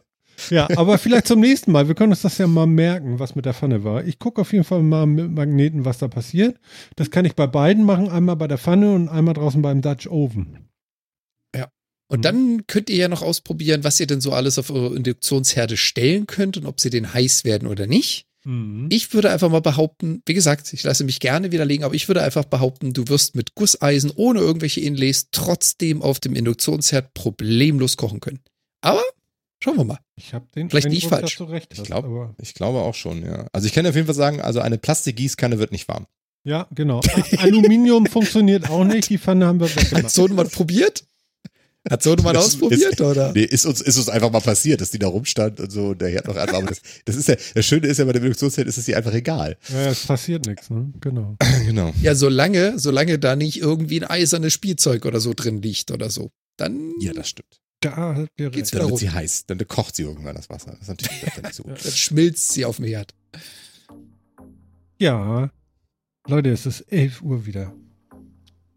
Das ging aber schnell heute. Wow. Ja, Hat noch die Wissenschaft hat uns hergetragen. Ja. Vielleicht haben wir eine Zeitreise in die Zukunft gemacht. Vielleicht. Keiner weiß es genau. Ne? Genau, der, der Chat sagt auch schon, ihr habt auch einen an der Pfanne. Aber ja, aber hallo. Und wie sogar, ne? So. Naja. So, äh, Jan. Ich hoffe, dass du äh, demnächst mal wieder frische Luft bekommst. Das ist ja wirklich, also dass das nicht jedes Jahr passiert, auf jeden Fall. Das wünschen wir uns natürlich. Und ähm, dass wir in 14 Tagen alle wieder gesund und munter hier sitzen, ein bisschen Quatsch reden können. Also bis dann, Jan. Mach's gut. Tschüss. Hoffe ich ebenfalls mal. Vielen lieben Dank, mich da gehabt zu haben. War spaßig wie immer. Ich würde sagen, in 14 Tagen wieder, sofern er nicht die Bude brennt, bin ich auf jeden Fall wieder dabei. Orido. Tschüss. Ja, Phil. Und äh, geht's noch oder hast du trockenen Hals jetzt? Vom vielen Reden. Ja, ein bisschen. Ich brauche gleich was zu trinken. Wir trinken es doch alle, das ist ärgerlich. Aber ich wünsche euch trotzdem allen eine schöne Nacht. Denkt über Astrophysik nach und schaut Videos dazu, denn es macht Spaß. Denn es ist wunderbar. Und äh, ja, genau. Ja, danke, Phil. Äh, das war wieder sehr schön und ich habe das genauso geahnt. Da- Das erste Thema ging so ein bisschen daneben, aber das passiert ja auch manchmal. Das ist ja alles so wunderbar. Sehr schön. Ja, liebe Leute, was bleibt mir jetzt noch zu sagen? Ich hoffe, wir haben euch gut unterhalten. Ich hoffe, ihr erzählt anderen davon, dass ihr euch gut unterhalten gefühlt habt bei uns und gebt den Link zu uns und so weiter und erzählt von uns und ähm, Genau, und die Geschichte hat einen Bart, nämlich äh, den von Phil, den von Jan und den von Martin. Und wir sagen jetzt gute Nacht, auf Wiedersehen, kommt gut ins Bett und wir hören uns beim nächsten Mal. Bis dann, ciao.